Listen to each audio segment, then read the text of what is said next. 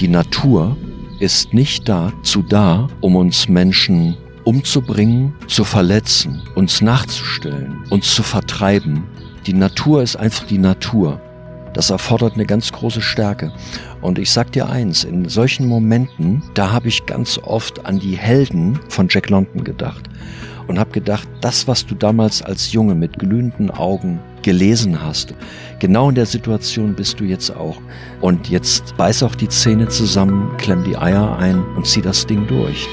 Grenzgänger und leidenschaftliche Weltenwanderer nehmen uns mit auf ihre Streifzüge und bieten Einblicke in ferne Orte und faszinierende Kulturen. Mit offenen Augen ins Abenteuer. Das ist der Weltwach-Podcast mit Erik Lorenz.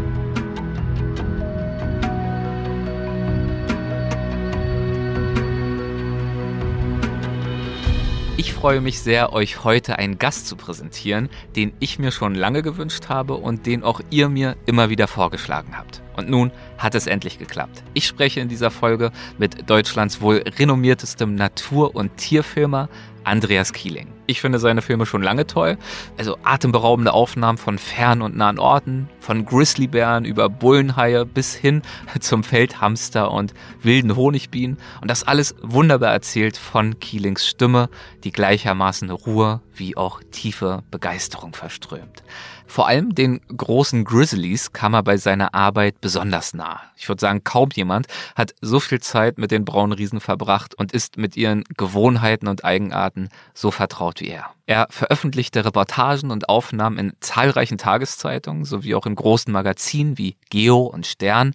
Und zu seinen Büchern gehören Titel wie Im Bann der Bären, Meine Expeditionen zu den letzten ihrer Art, Yukon River Saga, Bären, Lachse, Wilde Wasser und durchs wilde Deutschland, jeweils erschienen bei Piper Malik. Seine Filme werden weltweit über National Geographic ausgestrahlt und dem deutschen Publikum ist er unter anderem durch die ZDF-Serie Terra X Keeling Expedition zu den letzten ihrer Art bekannt. Für den ARD-Dreiteiler Abenteuer Erde Yukon River wurde er mit dem Panda Award ausgezeichnet. Das ist gewissermaßen der Oscar des Tierfilms.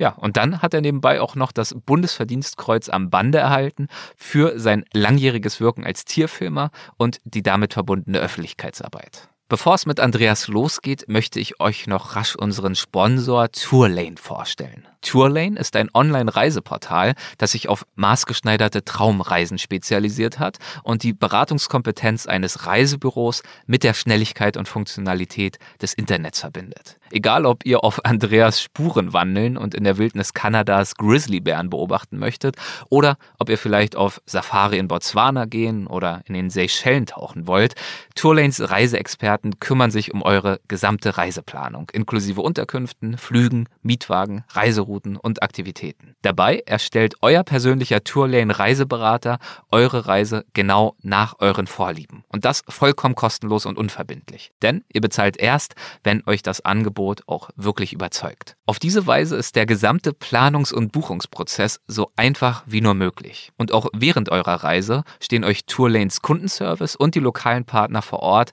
rund um die Uhr zur Seite und reagieren bei Bedarf in Echtzeit auf Änderungen oder Unvorhergesehenes. Meldet euch jetzt auf tourlane.de slash Weltwach an und stellt euch mit Hilfe der Tourlane Reiseexperten eure Traumreise zusammen. Und wenn ihr im Bezahlprozess den Code Weltwach 200 eingebt, dann erhaltet ihr als Hörerin und Hörer des Weltwach Podcasts einen persönlichen Gutschein im Wert von 200 Euro. Also noch einmal tourlane.de slash Weltwach und der Code lautet Weltwach 200. Ich habe euch das auch nochmal in den Show Notes verlinkt. Vielen Dank Tourlane für den Support und jetzt geht es los mit Andreas Kieling. Viel Spaß beim Gespräch.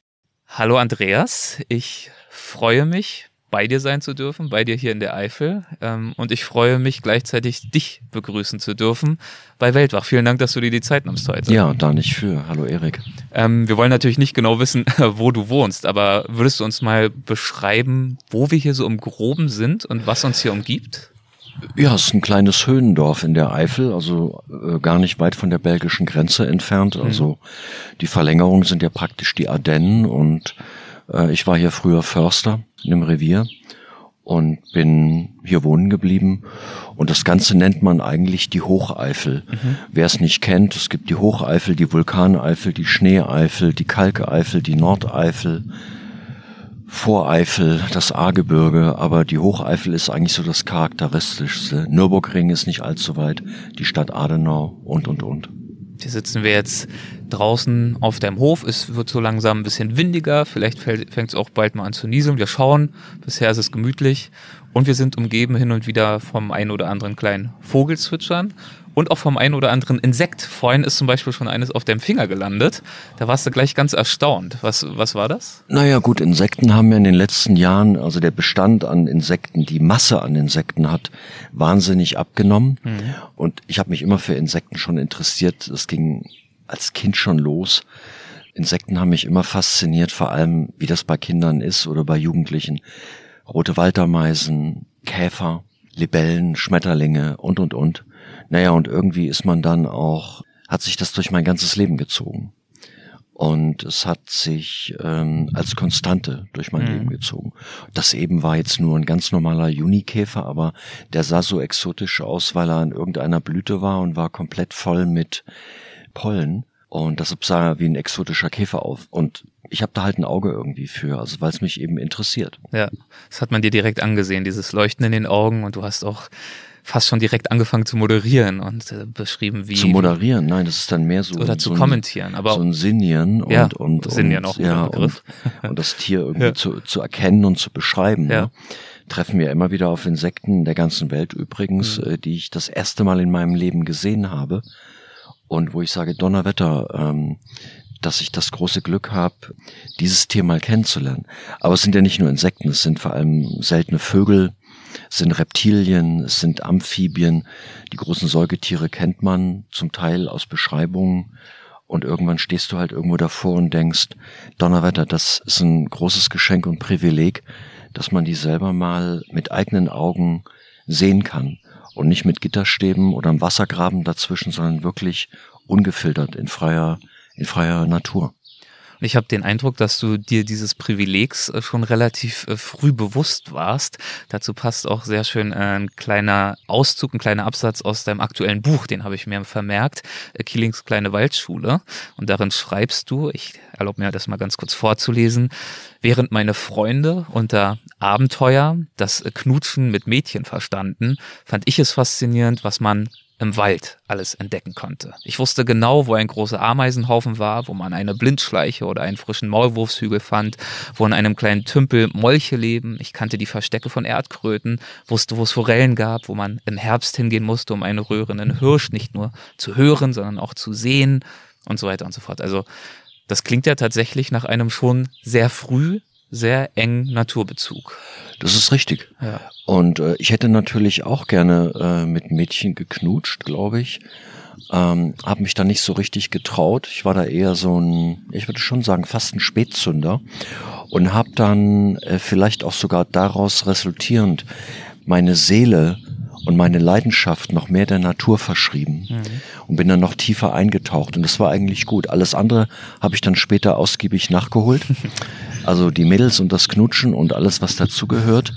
Und das, das Lustige war, ich glaube, das steht nicht im Buch, dass ich eben als, ähm, als Kind, musst dir vorstellen, ich komme aus der DDR, Thüringer Wald, 70er Jahre war das, ne? Alle sprachen irgendwie von Pink Floyd, von The Doors, von The Stones oder, oder Deep Purple. Mhm. Und ich komme dann irgendwie bei den jungen Mädels äh, und, und erzähl da was über Hirschkäfer oder Blindschleichen. das kam auch damals nicht so gut an. Ja. Und äh, später hat sich das Ganze dann gewandelt. Ich wollte sagen, mittlerweile also, wahrscheinlich. Äh, ja, es gibt immer mehr, ich will jetzt nicht sagen Mädels, aber eben Frauen, die sagen, boah, würde ich total gerne mal mitkommen, da in den Wald. Ja. Und das andere habe ich hinter mir die anderen wilden Jahre. Ja. Ja, kann man so, so sehen. So wendet sich das Blatt. Und ich habe mich natürlich damit beschäftigt, äh, wie das für dich losging, dieser, dieser Naturbezug und die Art und Weise, wie du die Natur entdeckt hast. Du hast gerade schon erwähnt, du hast im Thüringer Wald gelebt, bist dort groß geworden für viele mhm. Jahre. Wie hat das bei dir angefangen, dass du diesen Bezug zur Natur entwickelt hast. Ich erinnere mich zum Beispiel, vielleicht kannst du das mit einbeziehen in deine Antwort, an dieses besondere Erlebnis, Stichwort äh, Hirschruf, Hirschröhren. Ja, das war später mit dem Hirschröhren. Mhm. Aber fangen wir mal damit an. Ähm, da war ich sechs Jahre, meine ich, oder sieben. Und wir hatten die Hirschbrumpft direkt bei uns vor der Haustür, wohnten damals in Luisenthal und äh, haben die Hirsche gesehen und, und dann eben auch Röhren gehört. Das ist dann sehr intensiv. Es geht über drei Wochen und da hatte ich mir halt aus dem Rohr, aus dem Kunststoffrohr meinen ersten Hirschruf gebaut. Ist ganz simpel gewesen, also immer ausprobiert, klingt das gut, also dieses äh, dieses Tiefe ne, vom, vom Hirsch. Und irgendwann hat eben ein Hirsch tatsächlich geantwortet auf meinen Ruf. Und man muss das natürlich auch im Verhältnis zum Alter sehen, dass man sagt, ich bin im tiefen Wald, es war jetzt nicht vom Dorf aus, ne, sondern du bist tief im Wald, paar Kilometer von deinem Dorf entfernt und ähm, du hörst diesen Hirsch und äh, du röhrst, also machst diesen Brumpftschrei nach und er antwortet und er kommt sogar auf dich zugezogen. Und das ist natürlich so eine Art wie Ruf der Wildnis gewesen, ja. Aber damit fing es nicht an. Es fing eher an mit äh, Dingen, die viel kleiner waren und irgendwie faszinierender. Also ich sag's nochmal, das waren, das waren Reptilien, die ich äh, beobachten konnte, die mich fasziniert haben, die ich auch versucht habe natürlich zu fangen.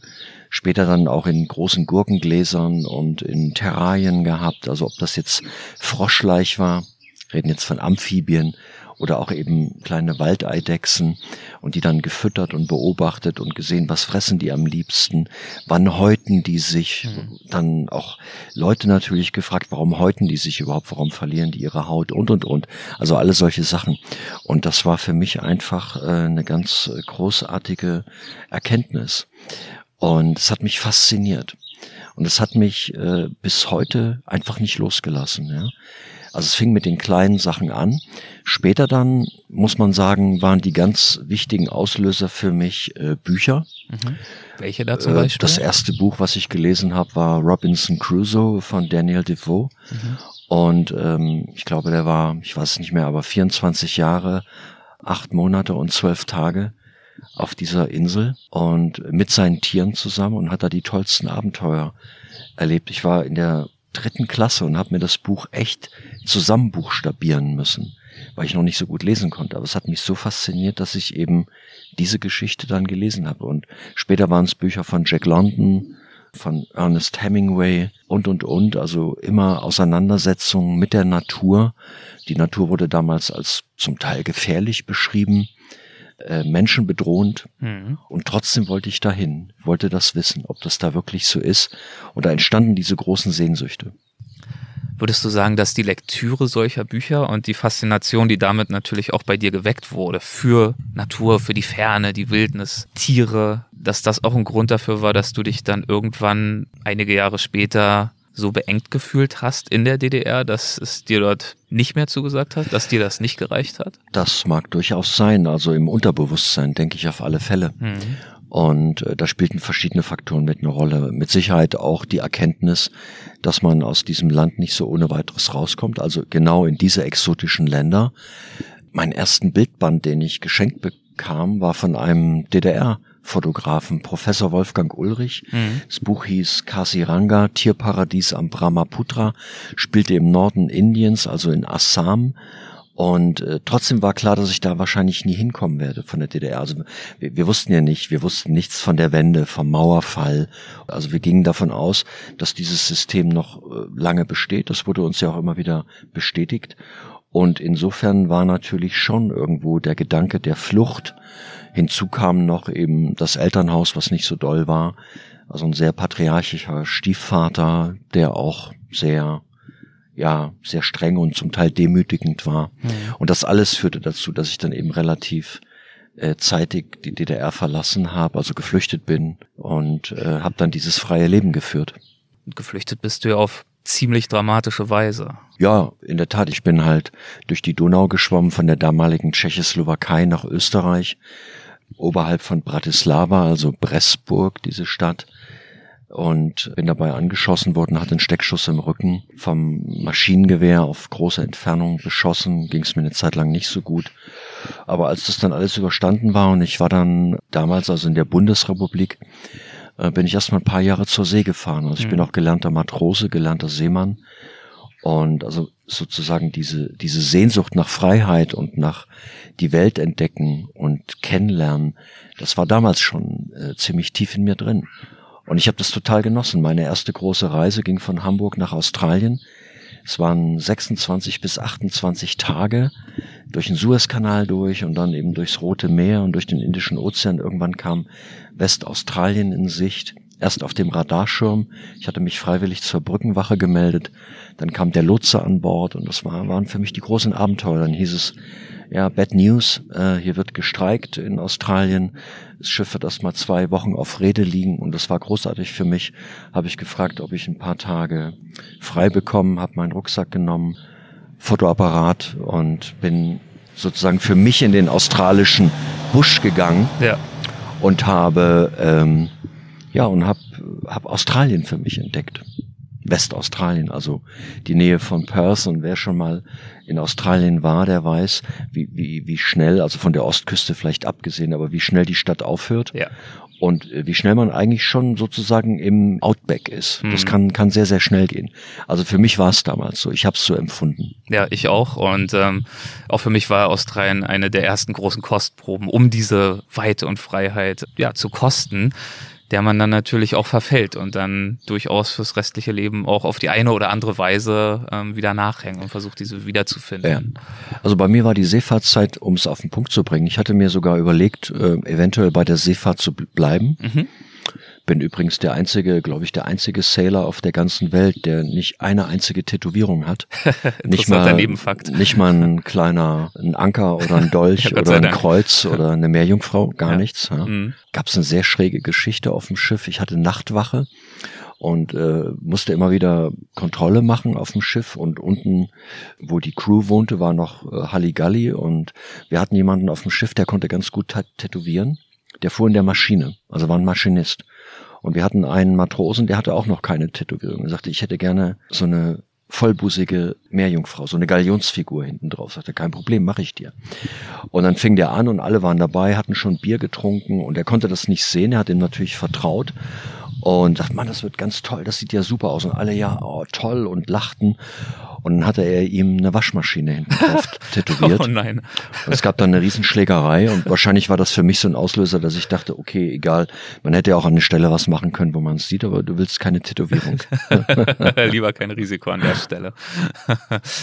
und du bist ja dann auch schlussendlich nicht Matrose geblieben, sondern hast dich ja ähm, dann doch in eine andere Richtung orientiert. Ja, aber ich habe die Zeit immer äh, sehr, sehr ähm, in sehr guter Erinnerung. Ja es, es, es war, ich war jung, ja, man war auch ein bisschen geprägt darauf und hat viel von der Welt gesehen, allerdings immer nur so angerissen, mhm. das Ganze. Und das hat bei mir eigentlich auch nochmal so eine Sehnsucht verstärkt, zu sagen, da hake ich nochmal nach, da fahre ich nochmal hin und dann bleibe ich aber ein bisschen länger. Halbes Jahr oder besser noch länger. Egal ob das in Kanada war oder auch in, in Afrika oder eben in Australien. Das wurden dann schon zu Orten, wo ich sagte, da möchte ich nochmal hin und das will ich äh, mir alles genauer angucken. Das hast du dann ja unter anderem mit deinen Filmprojekten auch ausgiebig getan. Zum Teil ja, ja. Du bist dann schlussendlich Förster geworden? Ja, Revierjäger heißt das, ne? Revierjäger, Eigentlich, okay. Ja. Hm. Für diejenigen, die es nicht wissen, die dich als den Tierfilmer kennen, ist das natürlich überraschend auf den ersten Blick.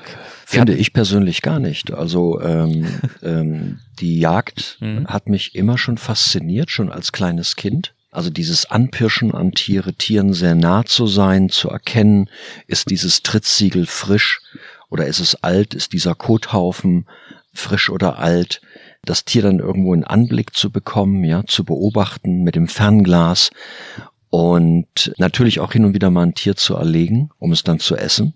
Und das habe ich mir, als ich als Junge mitgegangen bin, also mit, mit Jägern, hm. mit Förstern. Ich hatte einen Förster, der, der hat mich da so unter seine Fittiche genommen, habe ich mir das sehr oft gewünscht, ne? dass er auch, dass es auch einen Schuss gibt und dass das Tier dann auf der Strecke liegt.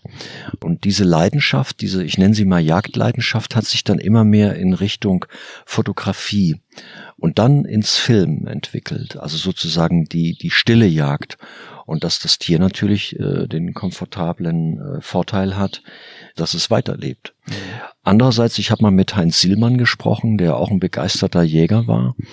Und der sagte dann damals, junger Mann, gucken Sie sich mal unser Gebiss an. Wir haben, wir haben alles Fressergebiss, ne? So, wir sind nicht nur dafür da, um, um Nüsse und Getreide und, und, äh, Salat zu zerkauen, ja. Also wir können damit noch mehr. Und so ist auch unser Magen aufgebaut. Und äh, der, der hat da nie einen großen Hehl draus gemacht und hat das nie an die große Glocke gehangen. Aber es gibt eben viele Tierfilmer, die auch äh, zumindest einen Jagdschein haben und auch mal zur Jagd gegangen sind. Und ich sehe es zum Beispiel so, wenn ich beim ZDF bin, ähm, in, in Mainz auf dem Lerchenberg, wäre ich oft gefragt, äh, sag mal, bist du Vegetarier, isst du überhaupt kein Fleisch? Und sage ich, ja, es liegt einfach daran, weil ich diese armen Tiere, die hier mittags in der Kantine zu essen gibt, äh, die esse ich nicht. Die, die hatten ein komplett unwürdiges Leben, falls man sie überhaupt als Leben bezeichnen kann. Und ich stehe auf dem Standpunkt, ähm, gegen die Jagd ist nichts einzuwenden. Also man kann sich über Jagd, kann man ganz unterschiedlicher Meinung sein, das ist klar. Und ich glaube, es gibt kaum ein konträreres Thema ne, als die Tötung eines, ich sag mal, eines Säugetiers. Das erleben wir ja. Wir Menschen bringen uns ja auch in, in größeren Mengen um oder lassen uns umbringen oder oder ne. Aber wenn es um das Tier geht, ist dieses Empfinden, dieses Mitgefühl natürlich äh, ganz enorm. Viele können es ja schon nicht mehr ertragen. Wir zeigen es auch im Fernsehen nicht mehr, wenn Tiere gejagt werden. Also die Natur ist nun mal Selektion und Jagd und wir gehörten lange dazu. Mittlerweile haben wir uns aus dem Ganzen rauskatapultiert. Unsere Form ist eher der Jagd, ist, dass wir Lebensräume zerstören, dass wir Klima beeinflussen, dass wir sehr präsent sind überall und äh, wir, wir verdrängen mehr. Und damit lassen wir äh, ganze Populationen sterben. Also wir jagen die nicht mehr, aber es steckt immer noch in uns drin. Also wir, wir, wir sägen uns gerade ja den Ast ab, auf dem wir selber sitzen. Ne? Wir sind seit ungefähr vier Millionen Jahren sind wir jetzt also ziemlich aufrechtgehende und erfolgreiche Vormenschen, Frühmenschen. Und äh, wir haben ja noch sehr viel atavistisches Verhalten in uns, also steinzeitlich ererbtes Verhalten. Eines der größten Glücksgefühle, die wir besitzen, also jetzt von unseren Trieben mal abgesehen, so wie, wie Paarungstrieb, ne, den wir ja auch haben, Selbsterhaltungstrieb, Mutterinstinkt, also Trieb oder Instinkt, ist das Treffen eines Zieles. Mhm. Es bereitet uns ein ganz großes Glücksgefühl. Ob das jetzt der Wurf mit einem Schneeball ist, äh, irgendwo und ja, getroffen, die Scheibe oder auf der Kirmes äh, mit, mit Bällen oder mit einem Luftgewehr an der, an der Schießbude oder eben der, der Pfeilschuss äh, oder beim Sport, ne, Tor. Ja. Äh, mit dem Fußball das Tor getroffen, erzeugt in uns ein großes Glücksgefühl. Interessanterweise auch ähm, bei beiden Geschlechtern, bei Frauen ähnlich. Deshalb die alte These, dass die Frauen früher nur äh, Feuerholz gesucht haben und die Höhle ausgefegt haben, dem war offensichtlich nicht so. Mhm. Also Frauen sind auch aktiv mit zur Jagd gegangen. Die waren nicht nur Sammler, mhm. die haben auch mitgejagt. Ne? Und wie gesagt, unsere Evolution, deshalb bin ich ganz oft ich hole jetzt ein bisschen sehr weit aus, aber ich komme wieder zurück, bin ich sehr oft zu den äh, Schimpansen, also zu den letzten großen wild lebenden Schimpansen der Tiefland oder auch der Bergregenwälder Zentralafrikas gefahren, um zu sehen, wie war das eigentlich bei unseren Vorfahren. Ne? Mhm. Also Schimpansen und Menschen hat, hatten einen gemeinsamen Vorfahren. Aus diesem gemeinsamen Vorfahren ist dann der große Stammbaum des Homo sapiens entstanden und der Stammbaum der Primaten. Und äh, Schimpansen sind uns immer noch sehr ähnlich. 98 Prozent unserer Gene, fast 99 Prozent. Ist eigentlich erstaunlich, dass wir uns mit ihnen nicht paaren können. Also, dass, dass es keinen Nachwuchs gibt. Aber die Frage ist die, wenn du siehst, wie aggressiv die leben, in ihrer Gesellschaft. Es ist eine Gesellschaftsform, die unserer sehr, sehr ähnlich ist, ja. Nicht, dass ich das gut finde, aber dass die leben, ich sag mal, leider im Patriarchat. Der Anführer ist ein Männchen. Weibchen wäre besser, wäre ihnen vieles erspart. Und äh, das ist eine sehr aggressive Form. Aber sie hat sich offensichtlich bewährt. Und wir sind eigentlich nur die Verfeinerung davon. Ja, wir machen das weiter. Während die sich aber an bestimmte Regeln halten, halten wir uns an keine Regeln mehr. Zum und, Beispiel, und, was meinst du für Regeln? Naja, zum Beispiel, wie wir mit der Natur umgehen oder wie wir mit Tieren umgehen. Da sind wir wieder bei dem Thema. Und wie gesagt, ich will mich da jetzt nicht zu sehr drin vertiefen, aber ein, ein Tier, was in freier Will, also nochmal, ich mute niemanden zu, ein Wildschwein oder ein Hirsch selber zu erlegen, ja. Das erfordert ja auch eine gewisse Fertigkeit und auch eine handwerkliche und, und auch durchaus auch natürlich viel Wissen darüber, ne? Aber ich sag's nochmal, also diese, so wie wir das Tier heute degradieren, als Nahrungsmittel und, und, und komplett gedankenlos in uns hineinstopfen, das halte ich für komplett absurd ne, und verwerflich. Deswegen finde ich es sehr hilfreich, mit dir darüber zu sprechen. Wir hatten auch schon ein, zwei Folgen bei Weltwach über das Thema Jagd und verantwortungsvolles Jagen. Und da habe ich schon gemerkt, dass es oftmals den Menschen schwerfällt, es nachzuvollziehen. Ich könnte mir vorstellen, dass du trotzdem wahrscheinlich damit, gerade weil du als Tierfilmer in allererster Linie bekannt bist, als jemand, der Tiere liebt und schätzt und viel darüber weiß. Ich liebe ja auch Wildtiere. Genau. Ja. Und für, für viele Menschen ist es, das kannst du mich aber gerne korrigieren, würde ich vermuten, ein Widerspruch, Tierliebe versus zur Jagd zu gehen, während aus früheren Gesprächen mit anderen Gästen ich gelernt habe, dass das eigentlich überhaupt gar kein Widerspruch ist, sondern hm. zwei Seiten derselben Medaille. Naja, also ich bin ja auch viel mit ähm, indigeren Völkern zusammen, ne? Ja. mit First Nation, mit Aboriginals, mit Inuit, hm. äh, mit Native Americans und von den San im südlichen Afrika über die Bayakas, also die Pygmäen im Tiefland-Regenwald äh, des Kongo-Beckens. Ich habe lange mit Inuit zusammengelebt, mit Inupics, mit Yupiks. Also das sind alles Tribes, die im, in Alaska leben. Da ist kein einziger dabei, der sagt, also Entschuldigung, ich bin Vegetarier, ne? Äh, wie kannst du nur dieses Tier? Also für die ist das, und trotzdem haben die eine große Achtung und Verständnis für die Natur. Und bei denen geht es auch nicht so weit, dass sie Lebensräume komplett zerstören. Also wenn große Herden kommen, kann es durchaus sein, dass sie auch mehrere Tiere erlegen, eine bestimmte Vorratshaltung betreiben. Das habe ich mal bei, bei Inopex erlebt. Im Westen Alaskas kam eine große Karibu, also eine Rentierherde über den Fluss. Die nennen das dann nicht mal Jagd, die nennen das dann Harvesten, also Ernten. Die Methode, wie sie es machen, uns würde sich der Magen umdrehen. Ich beschreibe das jetzt auch nicht. Ne? Also wie sie diese Tiere dann erlegen und, und früher war es noch, ich sag mal, noch martialischer. Aber es ist eben ein Teil, ja, ihrer Kultur und es war auch mal ein Teil unserer Kultur. Und wir beide würden heute hier nicht sitzen und äh, dieses Gespräch führen mit unseren Hightech-Mikrofonen, mit der ganzen Anlage, äh, wenn wir keine Rentiere, also sprich keine Karibus gehabt hätten und hätten vor 10.000 Jahren als äh, jungsteinzeitliche Jäger angefangen, die zu bejagen, uns daraus davon zu ernähren, Kleidung herzustellen und und und. Mhm.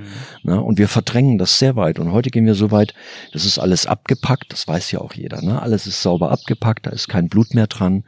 Und, und ich sag's nochmal, viele würden ja mit so einem erlegten Tier auch gar nichts anfangen können. Die wüssten gar nicht, wie man es äh, ausnimmt, also ausweidet, ne? wie man es zerlegt, äh, wie man das Fell abzieht, wie man die einzelnen Muskelpartien auslegt und wie man es auch in einer gewissen Weise, ich sage jetzt mal, ich will nicht sagen andachtsvoll, aber mit, mit viel mehr Gedanken und, und mit viel mehr, ja, auch Stolz ist. Ne? So, das, man kann es vergleichen, vielleicht so ein bisschen mit jemandem, wobei der Vergleich hinkt, der seinen eigenen Gemüsegarten hat und sagt, das habe ich selber angebaut. Ne? Guck mal, wie toll das schmeckt.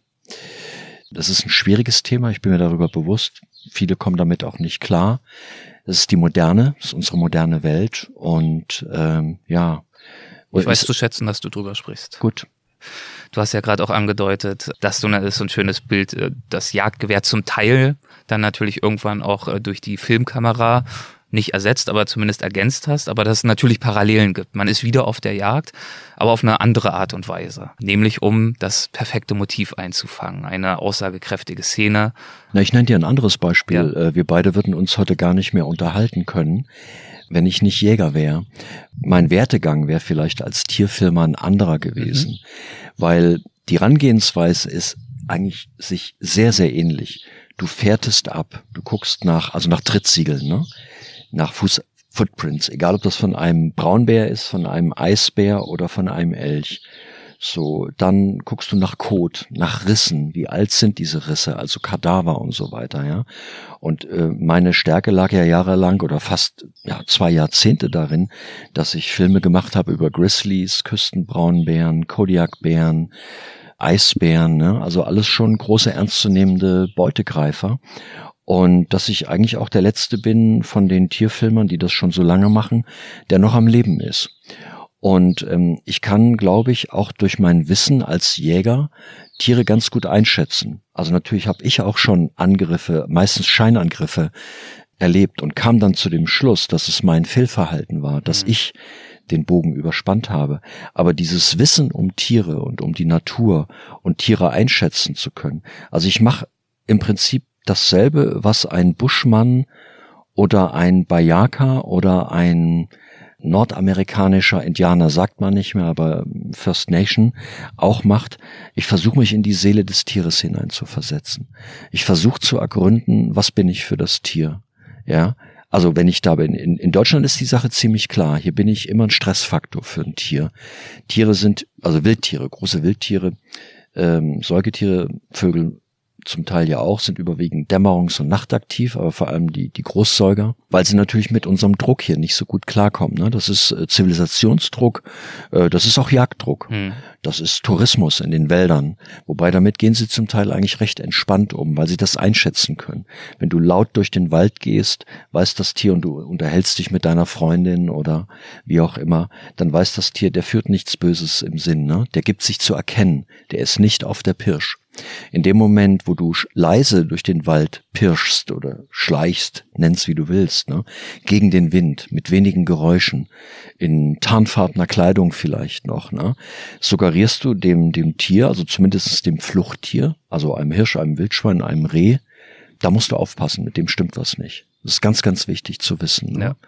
Und bei großen Beutegreifern, also sagen, bleiben wir mal wieder bei Bären oder bei Wölfen oder auch bei Luchsen, auch bei Hyänen und, und Löwen in Afrika ist es einfach so, dass wir Menschen als anderer Beutegreifer identifiziert werden. Also wir sind in der Wahrnehmung von großen früher nannte man sie Raubtiere, sind wir sowas wie ein anderes Raubtier. Ne? Wir haben eine sehr aggressive Motorik mhm. und äh, wir riechen aggressiv. Da kannst du auch nur reiner äh, Vegetarier sein oder Veganer oder, oder dir was drüber sprühen. Tier merkt das einfach. Und in der Regel gehen sich große Beutegreifer aus dem Weg. Es seitdem man beansprucht denselben Riss also denselben Kill oder denselben Kadaver, spielt gar keine Rolle, ob du das selber erlegt hast oder ob es nur gefunden hast. Wenn da schon ein anderer dran ist, kommt es zum Konflikt. Ist bei Beutegreifern übrigens auch so. Wenn da schon zwei Bären dran fressen, kommt noch ein Wolf dazu, gibt es einen Riesenzoff oder ein Vielfraß kommt noch dazu. Gibt es einen Riesenärger. Ne? Und das kennen alle mehr so von so Bildern aus, aus Afrika, wo dann ein Kadaver liegt und immer diese alte Fäde, Fäde zwischen Löwen und ähm, Hyänen. Ne? Mhm, ne? Ja. Da kommt noch ein Leopard dazu oder ein Gepard. Naja, so ist das. Und ähm, da ich da auch eben als Tierfilmer meinen eigenen Weg gegangen bin und damit auch recht erfolgreich war, also dass ich eben mit großen charismatischen Beutegreifern regelrecht zusammengelebt habe, also mit mit Bären. Zwar über viele Jahrzehnte hinweg, ja. Ja, ja genau. Mhm. Und ähm, äh, ich würde mal sagen, dass, dass das so mehr oder weniger unbeschadet äh, überstanden habe. Ähm, das hat auch mit Erfahrung zu tun und aber auch natürlich auch mit der Erkenntnis zu sagen, ich glaube, mit dem ist nicht gut Kirschen essen. Aus welchem Grund auch immer. Also so einzelne Tiere. Tiere haben immer ein General Instinct. Mhm. Also so, der ist bei allen gleich und gibt es schon Charaktere. Ne? Manche sind durchaus aggressiver, andere sind ängstlicher und und und. Es kommt auch eben mit Erfahrungen an, die sie mit Menschen gemacht haben. Ja, aber was ich sagen wollte damit ist eben, dass ich glaube, dass man oder dass ich, wenn ich eben kein Jäger wäre, dass ich nicht mehr leben würde. Mhm. Ich, ich hätte oft Fehleinschätzung. Also eine Fehleinschätzung ist, auch ist der hübsch hat der ein schönes Fell, hat der große, runde, kugelige, hübsche Augen, total das Kindchenschema, den kann ich gut leiden. Der sieht in mir was ganz anderes. Ne? Mhm. Oder, oder ein Wildschwein, ah, das sieht aber fies aus. Kleine Augen, riecht nicht gut, schnaubt da so rum, borstiges Fell, äh, fieses Tier, ne? Kann man, ja, Essen, oh, ich weiß nicht, Wildschwein sieht schon so komisch aus, würde ich glaube ich nicht essen. Wildschweine sind mit die intelligentesten und sozialsten Huftiere, die es auf der Welt gibt. So, Was haben wir daraus gemacht? Eine Zuchtschwein, also ein Mastschwein, ist heute keine, keine fünf bis sieben Euro mehr wert. Das ist der Wert eines Schweines. Ne? Es geht mittlerweile so weit, dass viele Landwirte, wir sind ja hier in einer ländlichen Gegend, die stallen aus. Das heißt, die machen ihre Ställe zu, weil äh, Schweine leben nun mal von Getreide. Und ich hole jetzt sehr weit aus, also von Gerstenschrot oder auch zum Teil von, von Futterweizen. Ne? Und er ist einfach zu teuer geworden. Also das heißt, wenn du das Schwein damit fütterst, äh, kriegst du das Geld, was du in dieses Schwein ja. reinfütterst, nicht mehr raus. Ja. Was ist das für eine perverse Welt? Ja, so. Das führt jetzt sehr weit aber zurück zu den Tieren. Es ist eben einfach so, dass, ähm, würde ich mal sagen, du hast mich jetzt nicht gefragt, aber wenn ich eine Stärke habe und eine Gabe, dann ist es eben, mich in das Tier hineinzuversetzen. Das erfordert viel Wissen über das Tier, äh, natürlich auch einen gewissen Instinkt. Und, und das hat mir schon oft, ich sag mal einfach auch, hat mich in, in schwierigen Situationen vielleicht vor einer Verletzung bewahrt. Und mhm. trotzdem kommt es natürlich zu Verletzungen. Das ja, ist ganz klar. klar. Können wir vielleicht ein, zwei noch äh, von ansprechen, also wirst du natürlich auch oft nachgefragt. Aber mich würde erstmal noch interessieren, diese Jahrzehnte in Alaska, ja vor allem, die du verbracht hast, auf der Spur der Bären und da, zum Teil ja auch großen Entbehrungen für dich. Was war damals die längste Zeit, die du wirklich am Stück in der Wildnis verbracht hast, um zu diesen Aufnahmen zu gelangen und dich auf diese Fährten zu setzen? Na, die längste Zeit, und das ist eigentlich das Verblüffende, war die erste, die erste große Expedition äh, nach Alaska. Ja. Ah, okay. hm. ähm, 1991 den Yukon River 3500 Kilometer circa, es sind bestimmt mehr gewesen, weil man ist noch den Einfluss, also Nebenfluss dann nochmal hochgepaddelt, hat dann wieder abgebrochen, ist wieder zurück in den Yukon und und und, ist viel gekreuzt, also getaggt und so weiter. Und, und irgendwann kam ich dann an der Beringsee an. Und das Ganze ging am 16. Mai los, die Reise in den Yukon Territories, äh, wo der Marsh Lake, der Turkish Lake und der Lake Bennett zusammenkommen und der Name Yukon River entspringt und endete ich weiß nicht mehr das genaue Datum, 17. November, glaube ich, oder 18. November. Ja schon relativ äh, spät dann auch, wird es ja nicht schon Beringsee. Ja, es war, es war fucking cold. und, und es war stürmisch und ja. ich habe zum Schluss, ich hatte auch wahnsinnig an Gewicht verloren und ich habe das Kanu dann an Treibholz äh, festgebunden, habe im Boot geschlafen, habe mich mit der Strömung, mit der, mit der spärlichen Strömung mitziehen lassen, um irgendwann die Beringsee zu erreichen. Ne? Hatte meinen Hund dabei, Kim, mein erster Schweißhund, also Plothound. Mhm. Und es war eine unglaubliche Tour. Und äh, meine damalige Freundin und dann spätere Frau war fünf Monate dabei, hat das also ausgehalten. Hut ab, mhm. heute noch, weil es war nicht wirklich ihr Ding. Und irgendwann sagt sie auch, ich habe keine Lust mehr und ich kann auch nicht mehr. Und ich sage, ich bin schon gespannt, was morgen passiert. Und sagte ich, ich kann dir genau sagen, was morgen passiert. Ich werde wieder von 20 neuen Moskitos gestochen. Wir werden wieder äh, ein paar Bären äh, auf unserer Insel haben, wo wir übernachten. Also wir haben meistens im Yukon selber auf Inseln übernachtet. Der untere Yukon hat viele Inseln, Sandbänke. Ja, und dann kommen wir wieder mal in irgendeiner Indianersiedlung an, wo die eine Hälfte komplett betrunken ist, der Indianer, und die andere Hälfte ist unter Drogen oder beides. Ne? So, also das war damals in der Tat, es war so. Es war, war echt schwierig. Und ich sage, ja, ich bin trotzdem gespannt, was morgen passiert. Und ich hatte eben diese Vision, hatte auch ein bisschen vielleicht zu viel Jack London gelesen, Ruf der Wildnis ja. und äh, Wolfsblut und Alaska Stories. Aber ich wollte das auch erfahren. Und hinzu kam natürlich, dass ich auch diesen Wunsch hatte, mich als damals noch als Abenteuerfilmer oder natürlich als Tierfilmer zu etablieren. Wenn es irgendwo Tiere zu filmen gab am Yukon, Flüsse sind immer Magneten mhm. für Tiere, wo sich auch Wölfe, Vielfraße und natürlich auch Bären konzentrieren, weil am Fluss gibt's immer was zu finden, was man fressen kann. Na, kommt auch mal ein totes Tier, wird angespült, kommen auch Fische hoch, also Lachse und, und, und. So, deshalb gab es da natürlich auch viele Begegnungen mit, mit Tieren. Es hat mich fasziniert und hat mich im Prinzip, äh, ja, 26, 27 Jahre nicht mehr losgelassen. Das war ja damals auch eine ganz andere Zeit. Ne? Du warst ja mit kiloweise Filmrollen unterwegs. Das war ja auch wirklich alles noch physisches Equipment, was man mitschleppen musste dort in die Wildnis. Und eine wahnsinnige Belastung, die du damals einfach äh, dir ja, zugemutet hast. Ja, ja, ähm, in der Tat. Später war dann die größte Belastung für mich eigentlich, äh, waren die äh, Schlechtwetterperioden. Es war jetzt nicht so der Misserfolg, der mich oft hat dann so ein bisschen zweifeln lassen, aber ich dachte, boah, jetzt als es dann, das erste war ja noch keine Auftragsproduktion, das ja. war praktisch, ich habe das beschlossen und hatte großes Glück, dass dann aus dieser Expedition Yukon River, es war mein Einstieg beim Fernsehen, zweimal 45 Minuten gemacht wurden. Weil da auch einige einmalige Aufnahmen damals in der Tat, sind. Ja, ja, die Aufnahmen waren das eine, und das andere, glaube ich, das war mehr so uh, the story behind the scenes. Also die Geschichte, die dahinter steckte, mhm. ne, hinter den Bildern. Dass man sagt, das glaube ich nicht. Ist er mit seiner Freundin und mit, mit seinem Hund sieben Monate diesen furchtbaren Fluss runtergefahren. Waldbrände, Hitze, moskitoverseuchtes Gebiet, sich verpattelt in den, in den Yukon Flats. Es ist mitten in Zentralalaska, wird der Fluss so, ich glaube, an der breitesten Stelle 27, 28 Kilometer breit. Ein Wirrwarr von Inseln und Sandbänken. Auf einmal steht das Wasser. Keine Strömung mehr.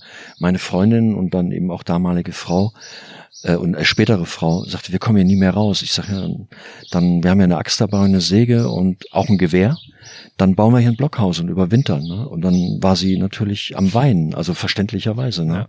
Ist, für mich war das eine Option, für sie war das nicht vorstellbar. Mhm. Ja. Arme Frau. Arme Frau, ich wollte es jetzt so nicht sagen. Doch, kannst du ruhig sagen.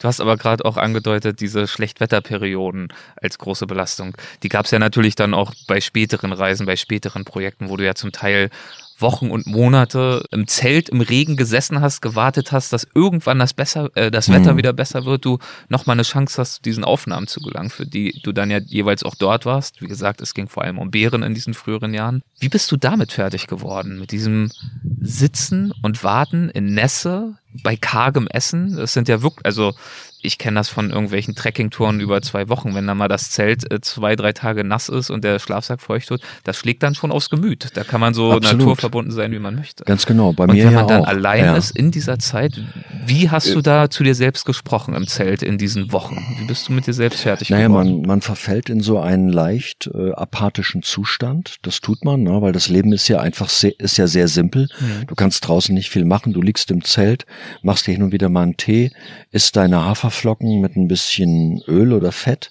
oder nur Haferflocken, das reicht ja, ne?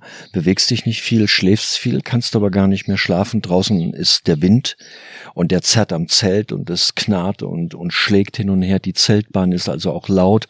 Und wenn der Wind nicht geht, fallen große Regentropfen drauf oder es schneit. Du musst alle halbe Stunde raus, musst den Schnee vom Zelt runterräumen, damit dir deine Hundehütte nicht zusammenbricht und so weiter. Das erfordert eine ganz große Stärke. Und ich sag dir eins, in solchen Momenten, da habe ich ganz oft an die, an die Helden, ob die real waren oder nur fiktional, sei mal dahingestellt, also von Jack London gedacht. Mhm. Und habe gedacht, das, was du damals als Junge mit glühenden Augen gelesen hast, und da lief ja auch ein Kopfkino bei mir ab, genau in der Situation bist du jetzt auch, kurz vor dem Erfriertod. Gut, da denkt man über andere Dinge nach, beziehungsweise man denkt eigentlich gar nicht mehr nach, weil das, weil das Blut schon sehr dick ist. Alles wird sehr zäh und sehr träge.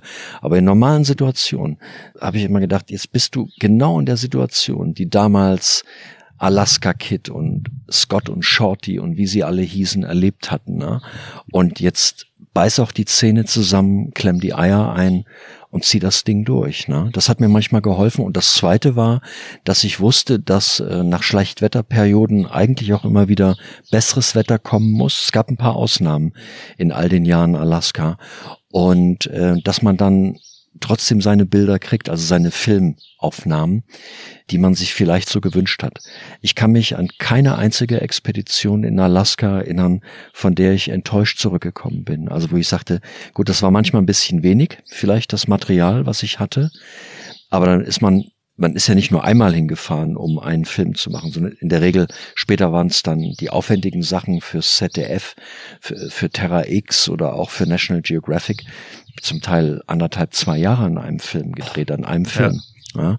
Und wenn dann der Redakteur nicht gesagt hat, jetzt du musst mal langsam aufhören, weil wir wollen das Ding auch mal schneiden und fertigstellen, hätte ich wahrscheinlich vor lauter Begeisterung, weil ich der Meinung war, ich krieg die Geschichten noch besser und mhm. vielleicht in noch schönerem Licht und besseren Bildern und spektakulärer, hätte ich das gemacht. Also es gehörte eben auch so eine gewisse Passion dazu. Zum einen die Passion, dann mit der Erfahrung kam natürlich auch so ein Zutrauen, dass es besser werden würde nach äh, schwierigen ja, Phasen. Sicher. Dann eben diese Inspiration durch die Bücher und die alten Geschichten. Und trotzdem sitzt du dann da Tag ein, Tag aus zum Teil. Hast du Phasen gehabt, wo du wirklich angefangen hast, tief zu zweifeln? Oder hattest du so eine starke Persönlichkeit, dass du das quasi getrennt hast? Das physische Leid, die Herausforderung von der mentalen Komponente? Also, es ist ja so, man hatte Regen- oder kältefeste Kleidung dabei. Ich angel gerne, ja. Ich beobachte auch gerne Tiere, auch einfach so des Beobachtens willen. Und es ist ja nicht so, dass bei Regen oder bei Schlechtwetter äh, dass da gar nichts passiert. Da passiert ja genauso viel wie bei Sonnenschein oder vielleicht sogar noch mehr. Bloß filmisch äh, hm, sieht's halt nicht so gut aus oder du kriegst die Kamera nicht richtig geschützt oder kein Mensch will einen nass geregneten Braunbären in einer dunklen Tundra sehen, der irgendwas macht. Das, das war mir damals schon klar, dass das Bilder sind, die brauche ich gar nicht mehr zu drehen, hm. weil das ist zwar nicht unscharf und unterbelichtet, aber das passt nicht in diese Filme rein. Ja. Wir haben allerdings auch keine, jetzt nur keine, wir haben keine Postkartenfilme gedreht. Ganz im Gegenteil, ne? Wir haben schon diese Härte gezeigt. Und äh, dann fing ich auch an, mich mal selber zu filmen in solchen Situationen. Hab in so eine kleine Kamera gesprochen und gesagt, Mist, es regnet seit zwei Wochen. Ja, es hört einfach nicht auf. Ich bin echt am Ende. Ich habe noch nicht das und das erreicht. Ich habe die Tiere noch nicht mal gefunden oder sie sind wieder weg. Ich suche schon seit drei Wochen nach denen und kann sie nicht finden. Naja, und das unterm Strich braucht das schon, denke ich, äh, mentale Stärke, Abenteuerlust, Beharrlichkeit, also all diese Attribute, die muss man schon haben, ne? Auch an sich natürlich glauben, Selbstbewusstsein und trotzdem ist man natürlich manchmal ganz unten. Klar. Du hast gerade schon angesprochen, dass du dann natürlich manchmal auch in so eine kleine Kamera gesprochen hast. Das ist ja mittlerweile durchaus auch so was wie ein Markenzeichen geworden, ne? dass du ja nicht ausschließlich der Kameramann bist, sondern auch der Protagonist der Filme.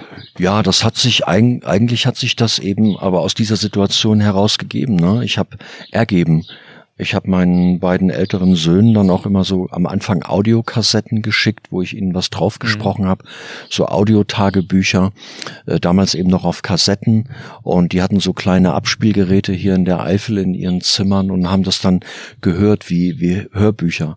Ich war ja auch nicht immer ganz alleine. Es gab also zwei entscheidende Buddies, würde man sagen, also Kumpel, Kollegen, äh, Greg und Steve, die die hin und wieder mal mit waren und äh, Greg ist ähm, also First Nation, also Native American, äh, kann gut Tiergeräusche nachmachen. Der hat das Ganze dann so ein bisschen verfeinert. Da sind also fast wie so kleine Hörspiele Spiele entstanden.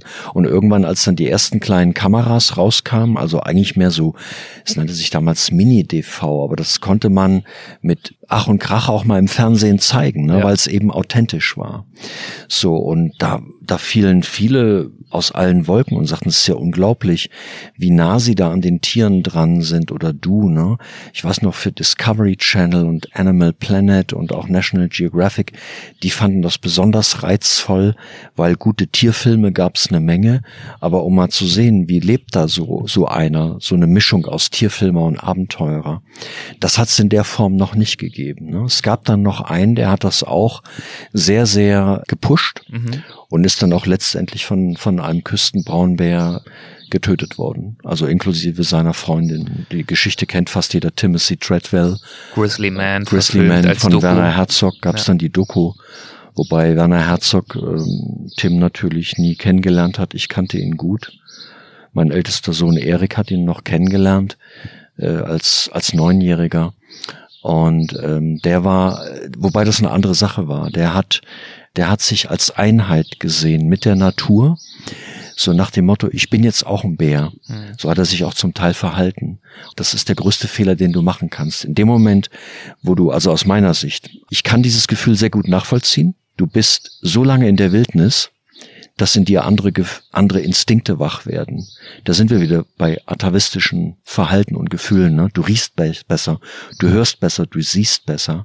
Du willst da eigentlich auch gar nicht mehr weg.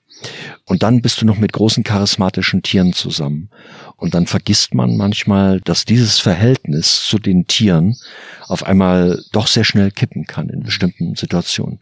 Ich gebe ehrlich zu, ich war auch immer wieder beseelt und hatte manchmal Tränen in den Augen, wenn ich ein Jahr später mit meinem Segelboot TARDIS äh, wieder an die Stelle zurückgekehrt bin, wo ich ein Jahr oder wo ich den Herbst davor aufgehört habe zu filmen, also an den Aleuten. Aleuten ist Westalaska, ist eine lange Inselkette, die ist vulkanischen Ursprungs, geht fast rüber bis nach Kamtschatka.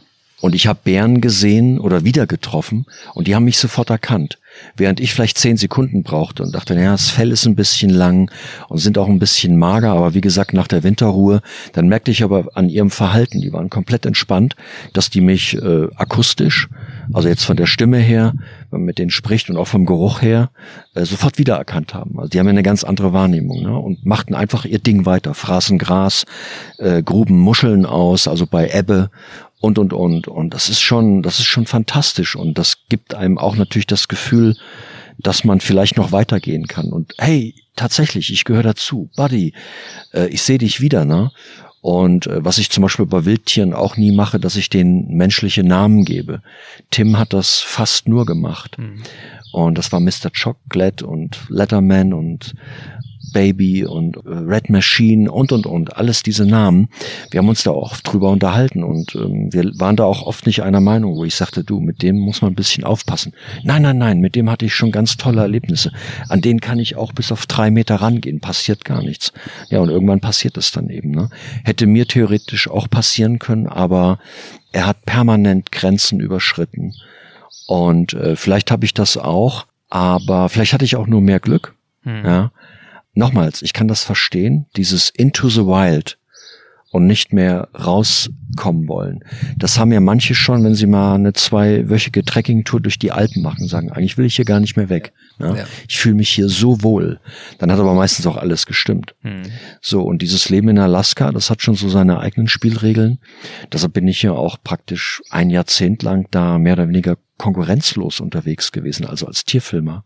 Das hat, war übrigens auch ein weiteres Motiv, dass ich sage, in Afrika sehe ich meine Chance nicht. Da tummeln sich viele, viele gute Kollegen auch, ne? hervorragende Kollegen aus Deutschland, vor allem von der BBC und so weiter. Aber Alaska und die Yukon Territories, das war noch ein Gebiet, wo ich äh, relativ alleine gedreht und gearbeitet habe. Wir unterbrechen das Gespräch mit Andreas für einen kurzen Gruß von unserem Werbepartner LVM Versicherung, einem von Deutschlands größten Rundumversicherern. Unter anderem hat die LVM Versicherung auch eine Top-Reiserücktrittsversicherung mit im Programm, mit Leistungen, die über die üblichen im Markt hinausgehen. Dazu gehören zum Beispiel bei Rücktritt von der Reise die Erstattung der Rücktrittskosten oder auch von Mehrkosten aufgrund einer verspäteten Anreise, aber auch die Kostenerstattung nicht genutzter Reiseleistungen bei Abbruch. Das ist sicherlich nicht nur beruhigend, wenn man rund um die Welt reist, um wilde Tiere zu filmen wie Andreas, sondern womöglich auch im Hinblick auf euren nächsten Trip. Und das alles wirklich zu einem fairen Preis. Vergleicht unbedingt mal die Angebote. Schaut euch das gern an unter www.lvm.de slash Reiseversicherung. Dort könnt ihr die Reiserücktrittsversicherung dann auch direkt online abschließen. Genauso übrigens wie die Auslandskrankenversicherung der LVM. Mit der könnt ihr sicherstellen, dass ihr, wenn die Reise wie erhofft stattfinden kann, auch unterwegs bestens geschützt seid. Ich danke der LVM-Versicherung für die Unterstützung unserer Show. Und mit der geht's jetzt weiter. Also zurück zu Andreas Kieling und seinen Erzählungen aus mehreren Jahrzehnten Tier- und Naturfilmerei. Es ist natürlich dann schlussendlich nicht bei diesem Territory, bei dieser Gegend und bei diesem Thema geblieben. Du warst mittlerweile in aller Welt unterwegs. Für die wenigen Hörerinnen und Hörer, die vielleicht mit deiner Arbeit noch nicht so vertraut sind, ist es dir möglich, so einen kleinen Überblick zu geben, was du alles schon gedreht hast, wo du überall schon gedreht hast, was für dich da so hervorsticht in diesem riesigen Potpourri? Oh, das würde jetzt vielleicht, soll ja jetzt nicht irgendwie so äh, neidisch machen oder angeberisch äh, klingen. Sagen wir mal, ich war noch nie auf Mallorca. Ja, gucke ich mir irgendwann mal an. Ich fahre ganz gerne Rennrad. Gibt's soll's tolle Trainingsberge und Strecken geben. Ich war noch nie auf den Galapagos-Inseln, also Ecuador, mhm. würde ich auch gerne mal hin. Privat auch sehr gerne. Es muss gar nicht beruflich sein. Und ähm, ansonsten war ich eigentlich überall, ja, und bin auch an vielen Orten zum zweiten, zum dritten, zum vierten Mal gewesen. Ob das jetzt die, ich sag mal, die Berggorillas ähm, im Kongo oder in Ruanda oder in Uganda sind, viel auch in Afrika dann tatsächlich die Wüstenelefanten in der Namib. Äh, ich hatte auch in Afrika unglaubliches Glück. Ich war der erste Kameramann, der eine Elefantengeburt filmen konnte im Amboseli Nationalpark bei Tageslicht, mhm. fünf Minuten nach acht morgens, im Hintergrund der, der Mount äh, Kilimanjaro, unfassbar. Haben auch viel Glück, wahrscheinlich den weltstärksten, also mit ziemlicher Sicherheit sogar den weltstärksten Elefant in Gonarejo gefilmten uralter Bulle mit seinem Adjutanten, voll mit Kugeln. Überall sahst du Einschusslöcher, war auch sehr abgekommen, also von Wilderern, er hat das alles überlebt. Wir haben uns an den rangepirscht, bis auf 25 Meter, also einer der, der erfahrensten Elefantenforscher der Welt, Hugo van der Westhüsen, der arbeitet für die Frankfurter Zoologische Gesellschaft und sagte, so einen Elefanten gibt es kein zweites Mal auf der Erde. Es ist der stärkste wildlebende Elefant auf der Welt, da bin ich mir sicher. Hatte einen riesigen Stoßzahn, der andere war abgebrochen und in diesem einen Stoßzahn steckten mindestens drei oder vier Kugeln drin, Wahnsinn. konnte man noch sehen im Elfenbein, ja. also von AK-47. Also das waren so ganz starke Momente. Natürlich auch irgendwo die Komodo-Warane in Indonesien oder in, in Nordaustralien, wo ich äh, in der Nähe von Darwin, also ganz im Norden, mit Salzwasser oder mit einem Salzwasserkrokodil getaucht bin und so weiter. Also gab es immer wieder äh, Momente, ähm, wo ich sage, ja, das war schon, das war schon großartig. Pantanal in, in Südamerika, dann dieses Unfassbare, also das sollte nicht, man muss es aber mal, eigentlich muss man es gesehen haben, die Antarktis, ne?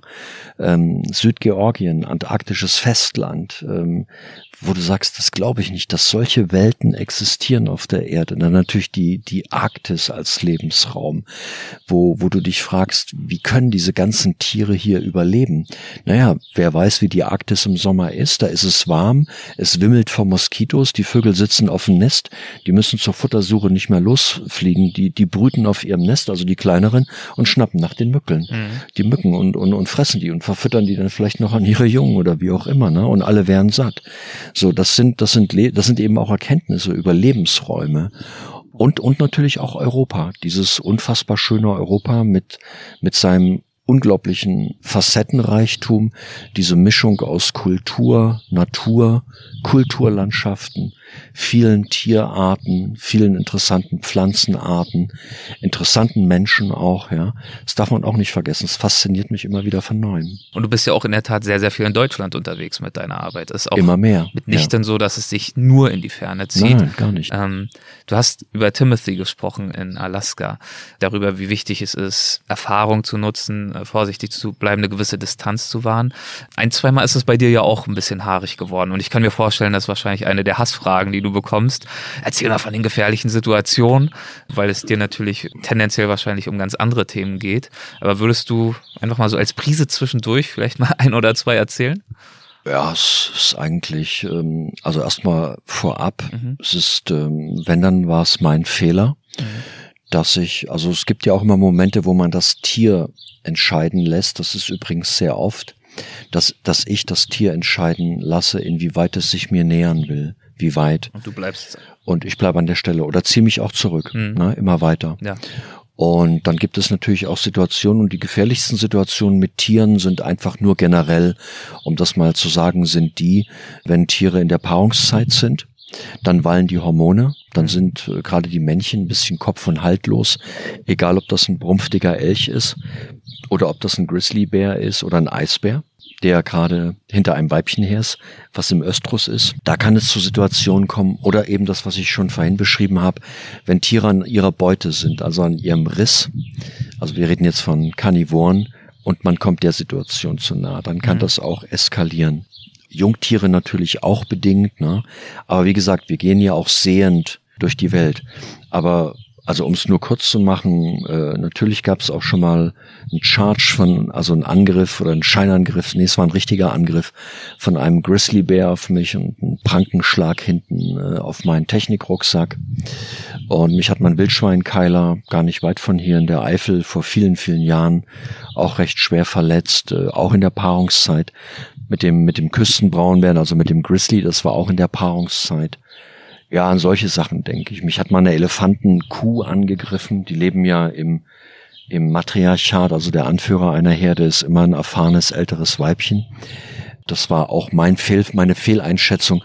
Ich wusste nicht, dass die Nacht davor Wilderer auf den Elefant geschossen hatten und der war einfach auf alle Menschen sauer, ja. inklusive mich, ja. ja was ich zum Beispiel erschreckend fand, war auch davon zu lesen, dass du, ich glaube, auf Indonesien mal von einer Giftschlange gebissen wurdest ins Gesicht. Ja, aber das ist auch, das, ich meine, das kann, das kann jedem passieren. Klar. Ne? Also wenn man da lange lebt, das passiert. Ich weiß nicht, wie viel Schlangen, Giftschlangen, Tote es, es jedes Jahr in Asien gibt. Das ist eine relativ hohe Zahl, weil es da eben so viele Giftschlangen gibt. Deutlich mehr als in Afrika übrigens. Mhm.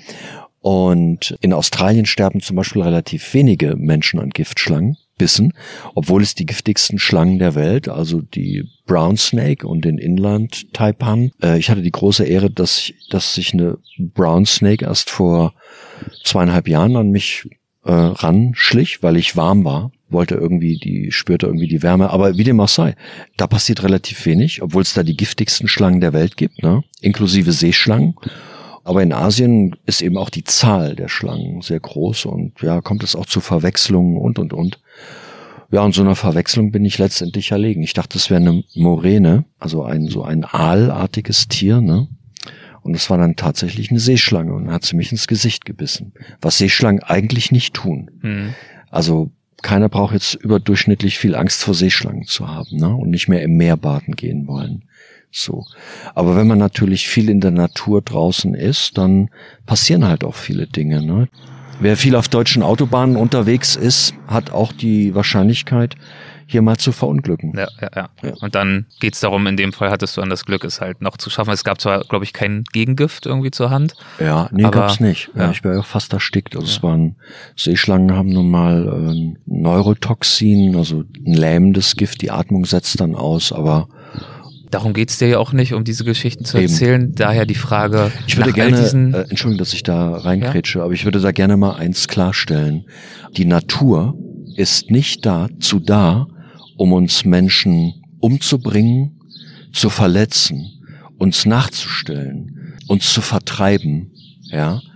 Die Natur ist einfach die Natur. Aber sie ist auch nicht dafür da, Aber uns sozusagen hätten, romantisches Abziehbild zu, nein, zu verschaffen. Das natürlich nicht. Wenn ich so denken würde, alles ist romantisch und Tiere sind ja so fair und ähm, alles funktioniert so harmonisch, ja, also diese Attribute ist es natürlich nicht. Ich habe ein sehr klares Bild von der Natur, weil ich ja auch einer derjenigen zumindestens war, der sein, ich bin jetzt 62, der sein Leben in der Natur verbracht hat. Ich habe auch ein paar Berge bestiegen, wo man sagte, das war eine harte Nummer, ne? Kilimanjaro, minus 57 Grad auf dem Gipfel, wären wir fast alle erfroren und der Berg hat es auch echt in sich gehabt. Oder du paddelst einen, einen schnellen Fluss runter, der in Alaska, der gerade am Zufrieren ist. Und draußen hast du schon minus 25 Grad. Und du weißt genau, wenn du kenterst, das warst. Du kannst ein Feuer anmachen, aber dieses Feuer wird dich gar nicht mehr genug wärmen, dass du nochmal auf Temperatur kommst. Es ist einfach vorbei. Also das sind so die Gefahren. Aber nochmal, um auf die Natur zurückzukommen. Tiere sind eben nicht dazu da. Wir Menschen vermuten das, weil wir ja den Tieren ständig in irgendeiner Art und Weise nachstellen oder sie vertreiben oder vergiften oder was auch immer, jagen, ne? denken wir irgendwie, ich glaube, die rächen sich jetzt mal. Die Natur rächt sich an uns. Das war früher, steckte das auch noch so in uns drin. Der Wald war immer, wenn es dunkel wurde, ging man raus aus dem Wald. Der Wald war suspekt. Im Wald lebten die wilden Tiere und da gab's die Räuber. Ja? Mhm. Und man war draußen auf seiner Siedlung. Und da hat man sich wohlgefühlt, am besten noch mit einem großen Zaun drumherum. Und irgendwie ist das auch ganz tief in unseren Köpfen drin. Diese Menschen gibt's ja kaum noch, diese echten Waldmenschen. Aber bleiben wir mal bei den Bayakas, also die im Kongo-Becken leben, ne, im Tieflandregenwald. Die, wird, die könnten mit der Savanne nichts anfangen. Die würden sich da komplett unwohl fühlen. Und die Frage habe ich mir auch oft gestellt. Warum sind wir vor vier Millionen Jahren aus diesem gemütlichen, feuchtwarmen Tieflandregenwald rausgewandert, ja, haben unser, unser Früchteessen aufgegeben. Gut, hin und wieder gab es vielleicht auch mal ein bisschen Affenfleisch, also von anderen Primaten, den man eingefangen hatte. Aber warum sind wir rausgegangen in die Savanne, haben uns aufgerichtet, haben Rückenprobleme bekommen, eine schwere Geburt. Unser Gehirn ist zwar gewachsen, am Anfang haben wir uns wahrscheinlich als Aasfresser ernährt von dem, was die großen Beutegreifer übrig gelassen haben. Irgendwann haben wir das Feuer von uns entdeckt und heute sitzen wir da und führen Podcasts, die sich dann ähm, hoffentlich ein paar 10.000 Leute anhören. Warum, ist das jetzt für dich der Tiefpunkt sozusagen der Menschheitsgeschichte? Nein, aber den Tief nee, unseren Tiefpunkt haben wir ja bald erreicht. Das wird nicht mehr lange dauern, also vielleicht noch 200 Jahre oder so. Dann wird sich das alles wieder relativieren. Wir sind, wir sind acht Milliarden Menschen bald. Bald werden wir zehn, zwölf, wer weiß es sein, ja. Wir haben alle Bedürfnisse. Ich mache ja übrigens auch mit ne, an, an unserem Untergang. Wir alle machen mit. Die letzten, die vielleicht nicht mitmachen, sind eben die äh, in der Kalahari ne, oder oder irgendwelche Inuit, Polar-Eskimos, darf man heute nicht mehr sagen oder eben indigenen Völker irgendwie, ne, die Aboriginals in Australien, die sich da ausgeklinkt haben und gesagt haben, mit mir nicht. Ne. Ich sitze unterm Baum, ich erzähle Geschichten und wenn mal einer hier vorbeimarschiert kommt, gibt's eins mit einem Bumerang drauf oder mit einem Stock und dann essen wir den. Ne. So gut ist es. Ich übertreibe jetzt mal ein bisschen. So ist es zwar nicht mehr, aber bis vor gar nicht so langer Zeit war es ja noch so. Ja, ja, ja. Ja, Nein, ich sagte das vorhin schon, wir, wir sind gerade mächtig an dem Ast, äh, am Segen, auf dem wir sitzen. Und die Quittung wird bald kommen. Also ich meine, da sind wir dann wieder genau bei dem Thema. Ich bin viel in der Natur. Ich sehe, wie Natur funktioniert. Ja, und auch wenn ich mir die Frage stelle, was war vor vier äh, Millionen Jahren? Wahrscheinlich gab es eine Klimaveränderung, es gab eine Ressourcenknappheit. Also ich rede jetzt vom Regenwald. Der Regenwald schrumpfte damals auch. Kalahari und äh, Sahara, also die beiden großen Wüsten äh, Afrikas, schlossen sich zusammen, also connecteten im heutigen Gebiet äh, von, von Tansania und der Serengeti, also in Ostafrika. Ne? Also das heißt, der Regenwald war wahrscheinlich ziemlich klein. Mhm. Also einige Frühmenschen oder Primaten waren sozusagen gezwungen, raus in die Savanne zu gehen. Und da fing das Elend an, ne? Und, und ging immer weiter.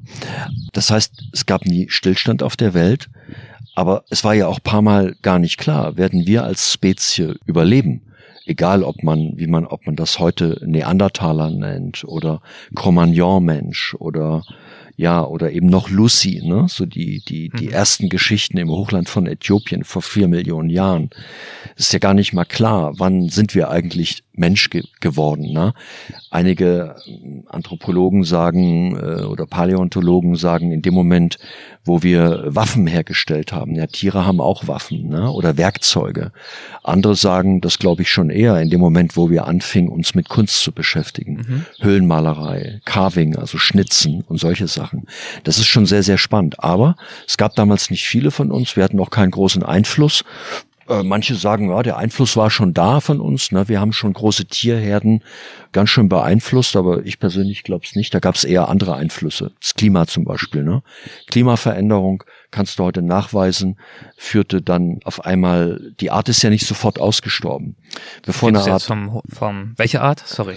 Irgendeine Art. Nehmen wir mal äh, Mammuts ja. oder Wollnashörner. Ja. Gab es erst einen Zwergwuchs? Mhm. Zwergwuchs bedeutet immer, da stimmt irgendwas nicht. Ne? Also wir werden ja immer größer noch. wir haben ja noch nicht das Zwergwuchs. Aber äh, damals war offensichtlich Nahrungsknappheit, äh, Klimaveränderung. Es wurde feuchter, ne, wieder auf der Erde und alle, die ein dickes, wolliges Fell hatten, äh, die hatten viel Feuchtigkeit da drin und und und und. und. Es ist viel passiert, dann sind die kleiner geworden, kannst du heute nachweisen. Die letzten Wollnashörner und Mammuts, ne, sind und dann sind sie irgendwann ausgestorben, die Art. Und die zweite Möglichkeit ist halt, dass sich eine Art, also eine Spezie so stark vermehrt, weil sie optimale Bedingungen hat, wo dann eben die Evolution sagt, jetzt müssen wir aber mal hier die Notbremse ziehen und dann kommen meistens virale Erkrankungen rein und ganze Populationen brechen zusammen.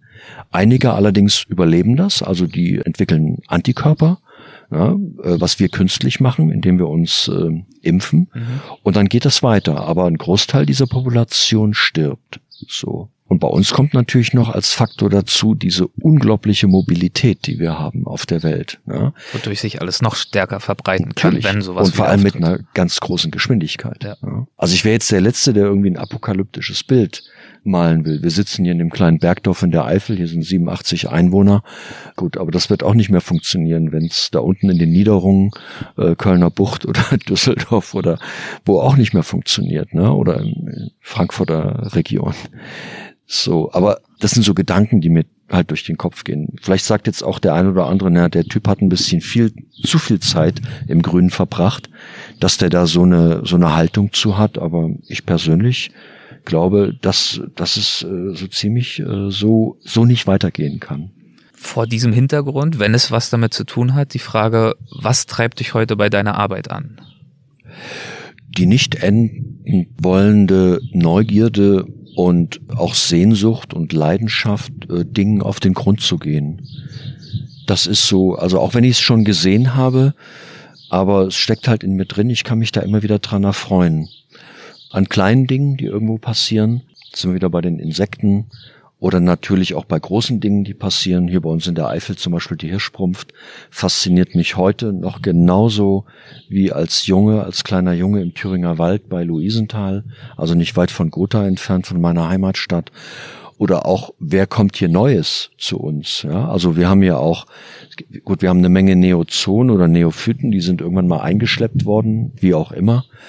Aber wir haben ja auch Neuankömmlinge durch die Klimaerwärmung. Ne? In, der, in erster Linie sind es Vögel und äh, sind es Insekten. Aber wir haben zum Beispiel eine neue Reptilienart in der Eifel, die hat es hier früher nicht gegeben. Sieht aus wie eine Ringelnatter, ist aber keine Ringelnatter. Heißt äh, Barennatter.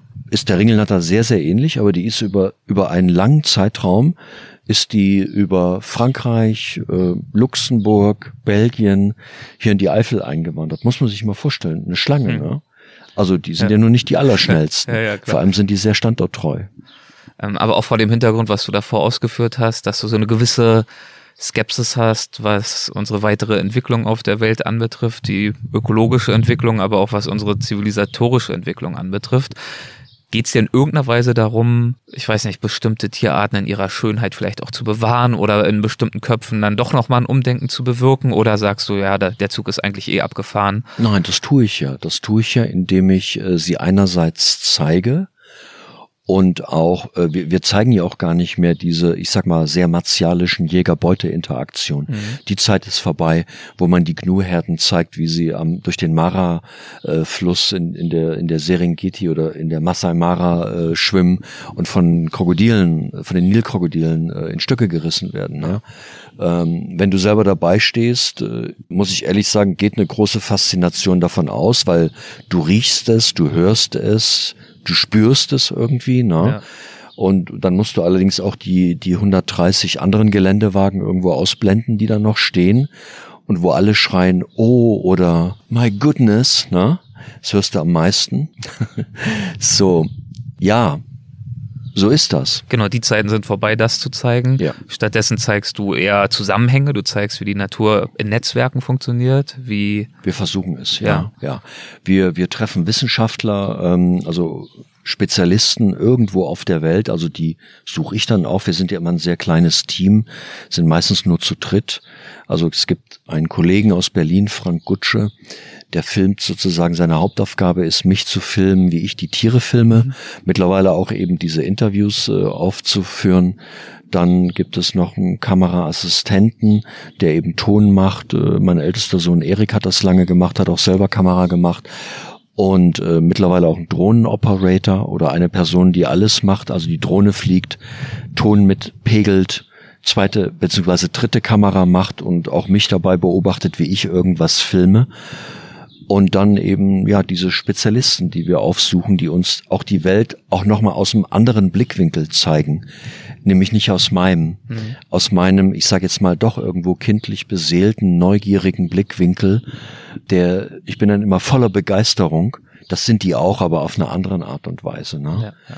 Aber, und das ist gut so, also dieses Zauberwort, glaube ich, Authentizität, das ist das Allerwichtigste. Wenn man das hat und so ist, wie man ist und sich nicht äh, verstellt und vielleicht durch seine eigene Begeisterung den, den Zuschauer auch mit begeistern kann. In einer positiven Art und Weise und vielleicht auch mal in einer nachdenklichen. Welche Art von Rückmeldung, die du bekommst, äh, bedeutet dir am meisten? Also es könnte ja sein Preise, Quote, E-Mails. Gibt es da was, wo du sagst, okay, jetzt, wenn ich das höre oder das Frage. passiert, da habe ich das Gefühl, meine ja. Arbeit, mein ja. Zeiteinsatz hat sich gelohnt? Ja, ich glaube, mittlerweile ist das einfach, dass äh, wir kriegen so auf der Straße kriege ich relativ, ich sage immer wir, äh, kriegt man, kriege ich relativ viele Komplimente. Das ist einmal, das geht von, hey du, äh, ich kenne dich, äh, du äh, YouTube, äh, Facebook, äh, cool, ey, weiter so, coole Sachen da, äh, wie du erklärst, coole Stimme, ne? Und dann so im Jogginganzug mit Goldkettchen um oder dann, ach, Herr Kieling, das ist aber toll, dass wir Sie mal sehen. Also Sie machen ja so tolle Filme und äh, wir gucken immer Terra X und sind total begeistert äh, von Ihrer Arbeit. Also können wir gar nicht genug von sehen. Selbst die Wiederholung schauen wir uns immer noch an.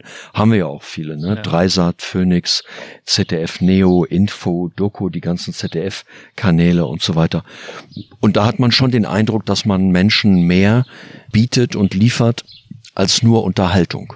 Das ist ganz entscheidend. Ne? Also man, man berieselt nicht nur, weil einen schönen Tierfilm kannst du heute überall sehen. Auf allen Kanälen, also mittlerweile laufen ja, glaube ich, sogar unsere Filme bei, wollen wir jetzt nicht zu viel Werbung machen, aber Amazon und Netflix und, und äh, wie sie alle heißen, die werden halt dahin verkauft auch. Ne? Also nicht von uns, aber dann von dem ZDF angeschlossenen Companies. Und das gucken sich die Leute an. Ne? Und die einen sagen, wow, was für ein tolles Leben hat der bloß, dieser Mensch? Und andere sagen halt, ja, ich weiß nicht, Hildegard, sollen wir das wirklich da machen, da mit dem Kanu da? Ach nee, wir, wir, wir buchen lieber, was ja auch richtig ist, ne? Weil früher habe ich mir immer die Frage gestellt, einerseits bringe ich Menschen zum Nachdenken und äh, gebe ihnen auch was. Auf der anderen Seite, zu Recht, sagt natürlich diese Person, ja, also ihr CO2-Abdruck ist aber auch nicht der allerbeste, mhm. womit die recht haben, ne? Wenn man sich an die entlegensten Orte der Erde begibt kommen Sie mit, es wird ein großes Abenteuer. Das Versprechen konnten wir immer einhalten. Ob wir die Tierart dann wirklich finden, sei mal dahingestellt. Ne? Aber wenn wir die eine Tierart nicht gefunden haben, haben wir immer eine andere spannende gefunden und haben dann da eine Geschichte drum gebaut. Das andere ist natürlich, dass man Menschen durchaus motiviert. Also bleiben wir mal bei Terra X, da hat man so viereinhalb Millionen Zuschauer im Durchschnitt. Und das sind auch, ähm, ich sag mal, so ein bisschen das deutsche Bildungsbürgertum, die sich das angucken. Bei mir sind es auch viele Familien, also junge Leute mit Kindern, die sagen, ach, das finde ich aber super, was der macht. Sowas wollte ich auch mal machen. Ne? So, so durch die Welt ziehen, Abenteuer erleben, aber dann kam das Studium, dann habe ich äh, Jutta kennengelernt, ja, dann kamen die ersten Kinder, dann haben wir ein Haus gebaut, die Karriere und jetzt gucke ich mir das halt bei Terra X an, ne? wie, wie das äh, der Andreas Kieling macht. So. Aber man gibt natürlich auch dem einen oder anderen schon die ernste Überlegung oder, das Motiv, sag mal, wollen wir da nicht auch mal hinfahren? Da, ich bleibe jetzt mal bei den Berggorillas, ne? Und dann sage ich, ja Leute, fahrt doch hin, bezahlt am Tag 1500 Dollar, um für eine Stunde vielleicht einen Berggorilla zu sehen, finde ich super. Es kommt dem Gorillaschutz zugute. Berggorillas sind übrigens die einzige Tierart, mit denen es nennenswert bergauf geht. Mhm. Wo man sagen kann, das waren mal in schlechten Zeiten, wie viele waren es noch? 350, 400 Tiere. Diane Fossey hat eigentlich gesagt, die werden es nicht überleben, wenn wir hier nicht Anti-Wilderer-Brigaden und so weiter, also richtig die Hardcore-Nummer mhm. aufziehen. Und sie lag richtig mit der Einschätzung. Sie ist ja später auch von Wilderern getötet worden. Und mittlerweile gibt es zumindest wieder 1000. Also es ist noch keine stabile Population, aber es ist ein riesiger Erfolg dafür, dass wir über unsere zweitnächsten Verwandten reden. Gucke ich mir die Zahlen, bleiben wir mal bei den Orang-Utans. Gut, Berggorillas leben in Gruppen, Orang-Utans leben solitär, sind einzelgängerisch. Also deshalb diese ganzen netten Bilder, die man da immer wieder im Fernsehen sieht, wo die mit Schubkarren durch die Gegend gefahren werden oder in großen Gruppen irgendwo sitzen.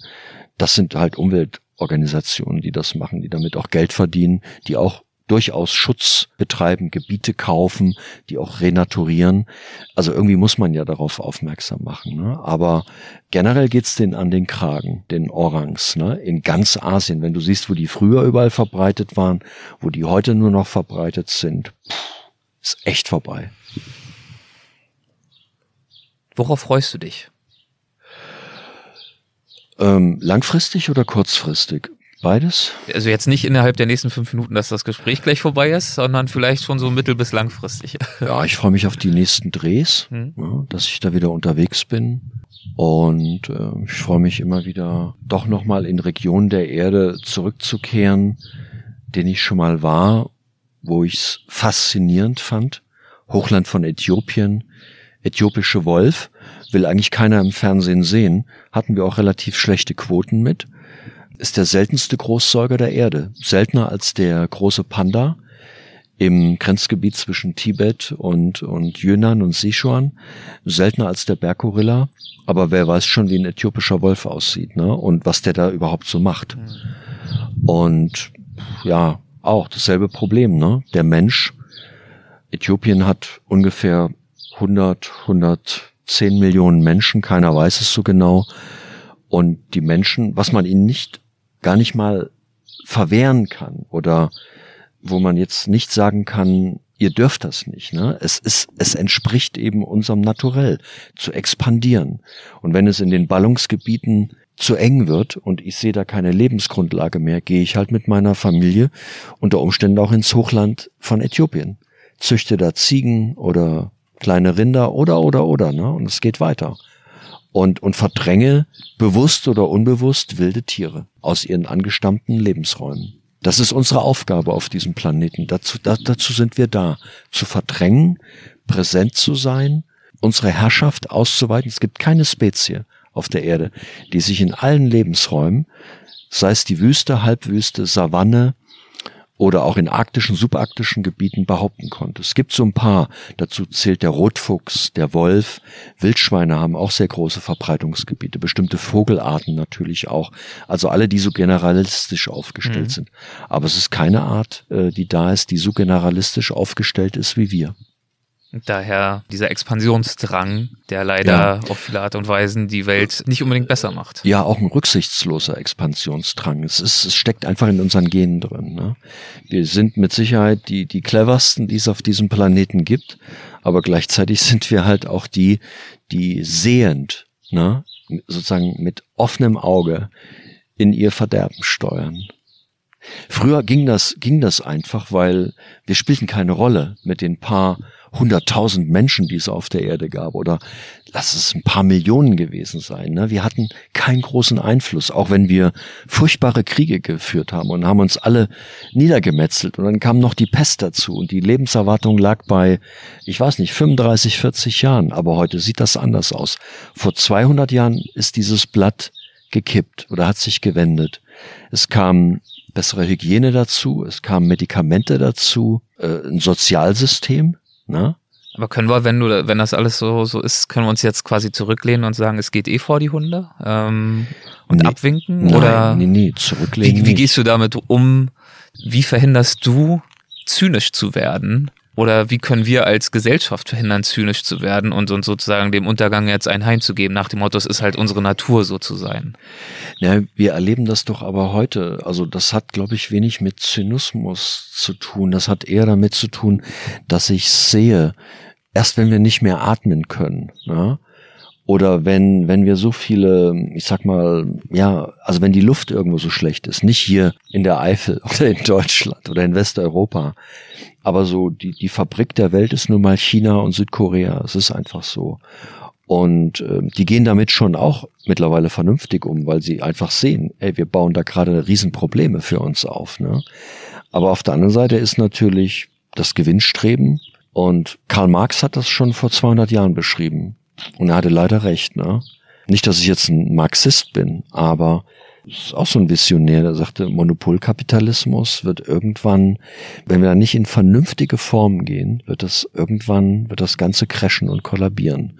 Er hat es damals noch mit Revolutionen beschrieben. Ne? Heute sind es Revolutionen der Viren und der Bakterien und ähm, solche Dinge. Also so ein bisschen in abgewandelter Form. Ja, müssen alle ein bisschen kürzer treten. Also guck mal, neben uns Deutschen, wir verbrauchen drei Erden. Also Jedes was. Ressourcen angeht. Äh, wir hören das immer wieder. Wir wissen das auch alle und sagen, na ja, aber guck mal, da unten, die, äh, die verbrauchen doch nur 0, was auch immer, drei Erden und die sind zu viele, ne? Und du glaubst gar nicht, wie oft ich das höre. Also wir müssten mal ein paar Millionen Menschen auf der Erde weniger haben. Ne?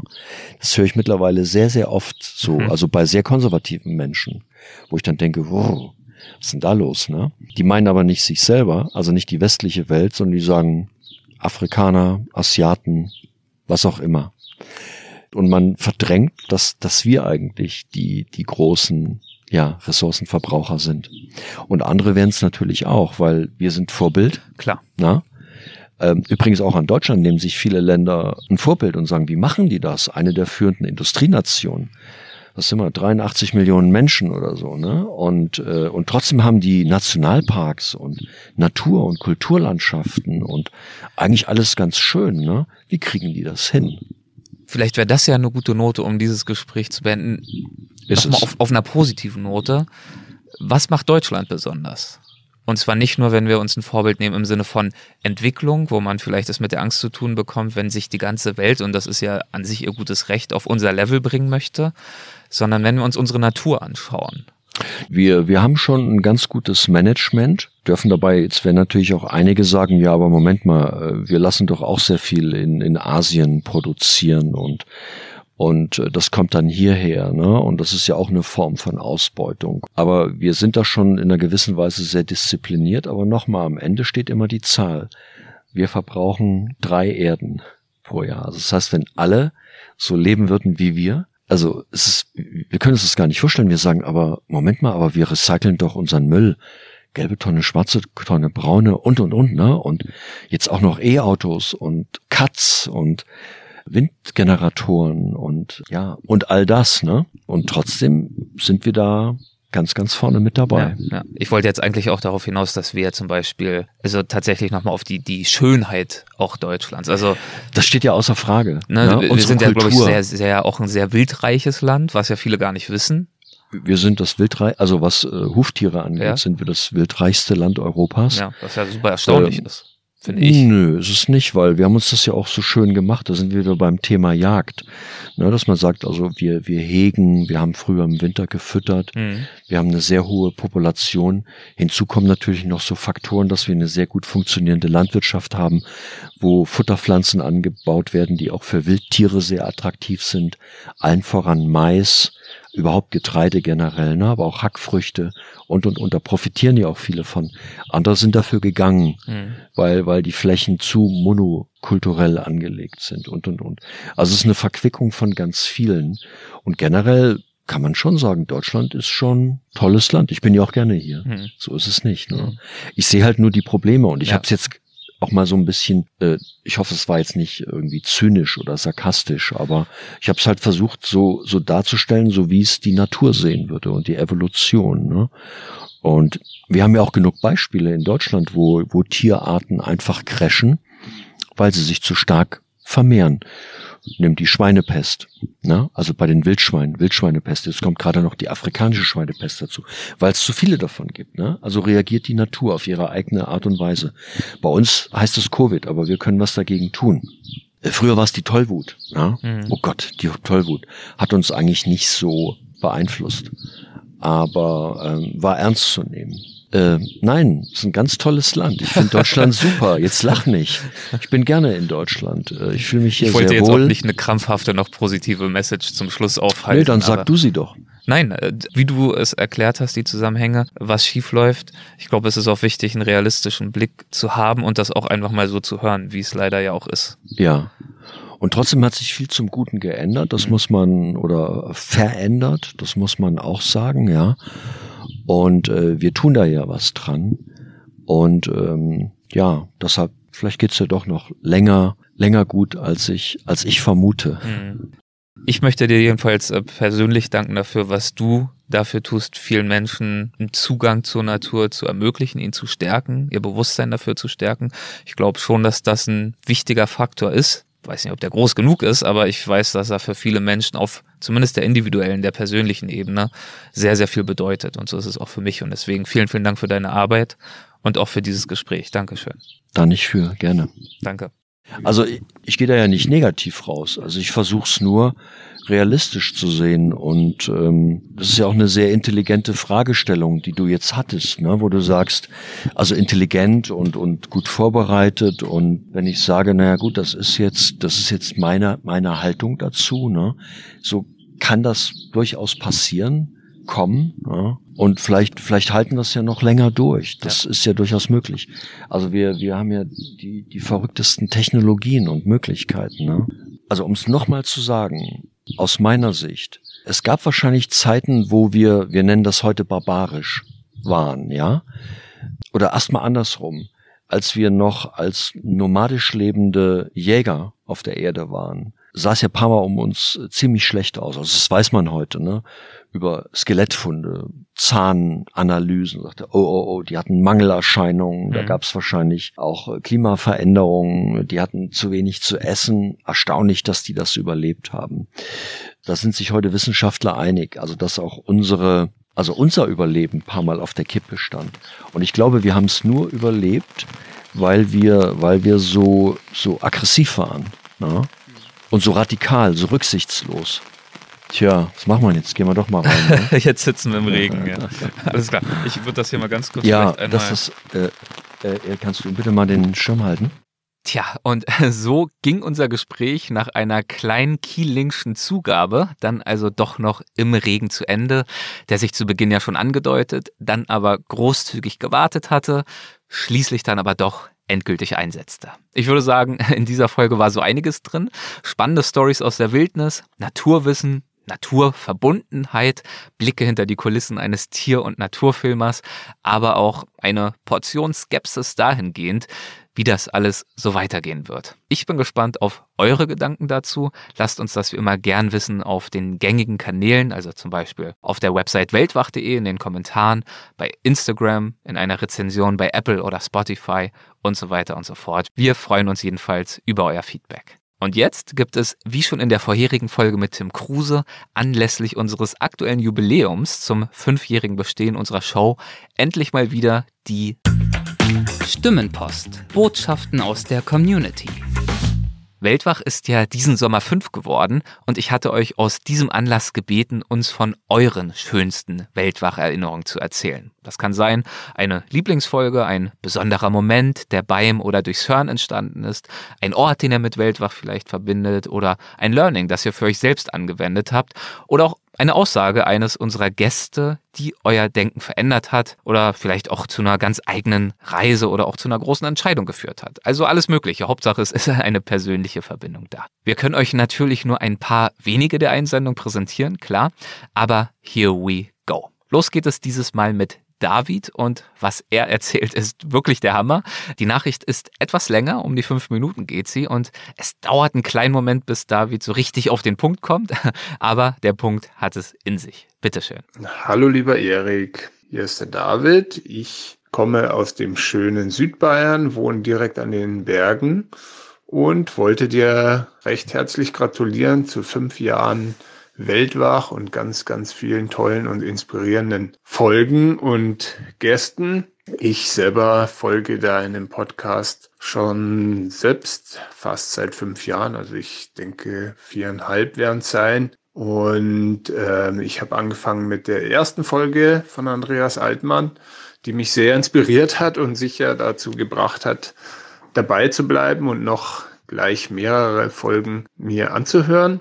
Ja, also ich bin bis heute immer voller Spannung, warte ich auf die neuen Folgen und bin sehr begeisterter Hörer und ähm, ja, wie gesagt, Andreas Altmann hat mich sehr inspiriert, äh, die ganzen Beiträge, die er bei euch schon hatte.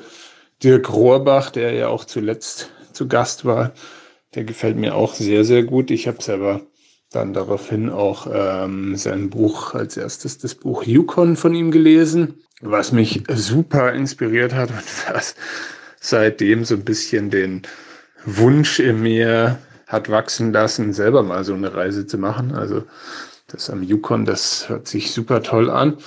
Ja, und jüngst habe ich mir noch sein Buch gekauft im Fluss und das bin ich gerade am Lesen.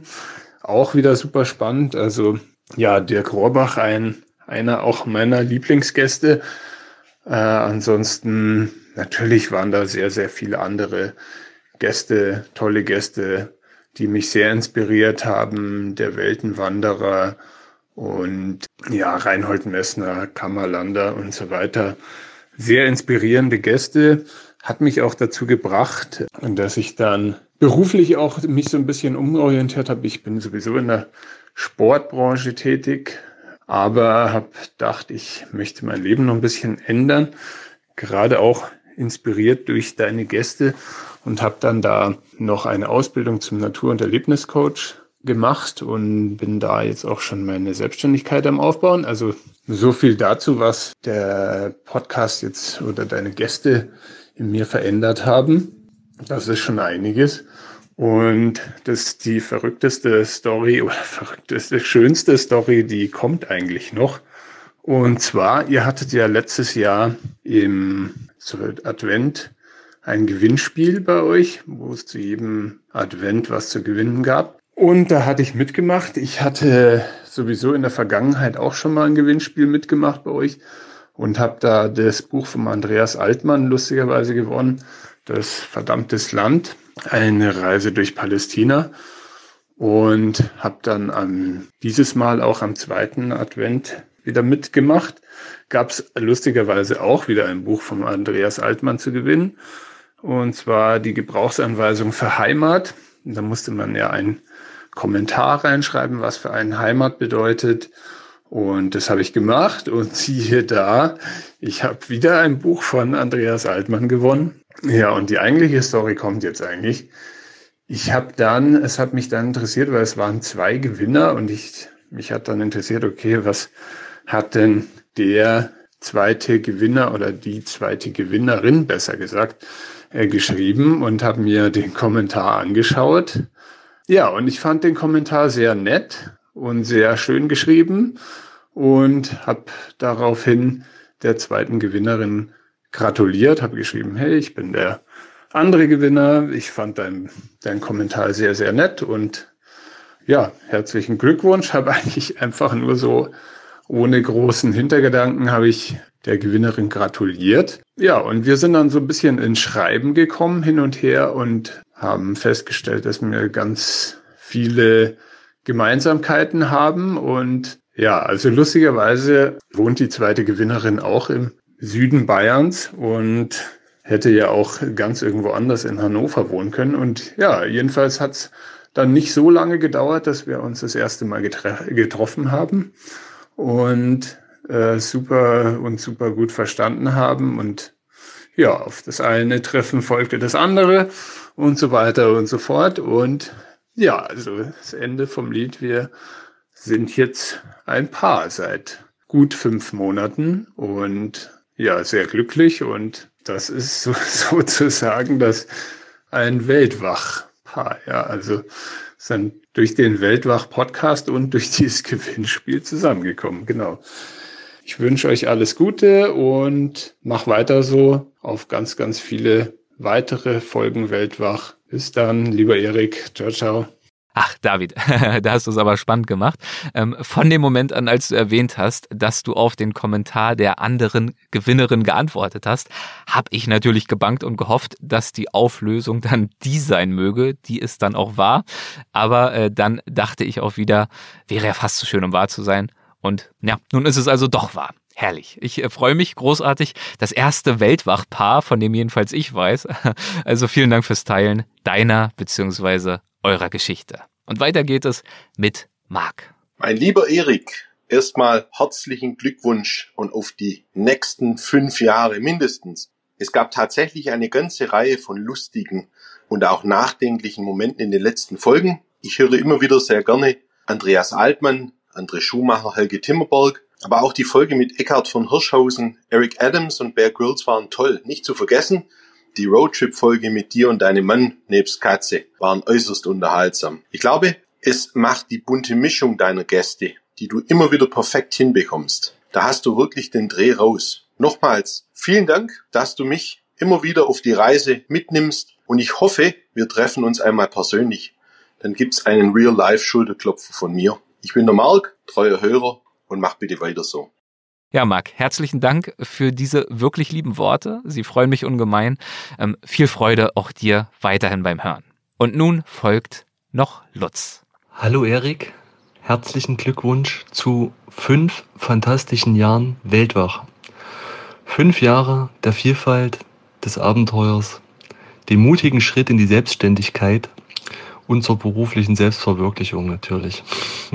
Fünf Jahre Leidenschaft für ein Format, was nach meinem Dafürhalten durch seine ganz individuelle Art, ja, schon fast durch seine eigene Duftmarke, das Leben von vielen Menschen, und da spreche ich jetzt einfach auch mal ganz subjektiv von mir, unfassbar bereichert hat.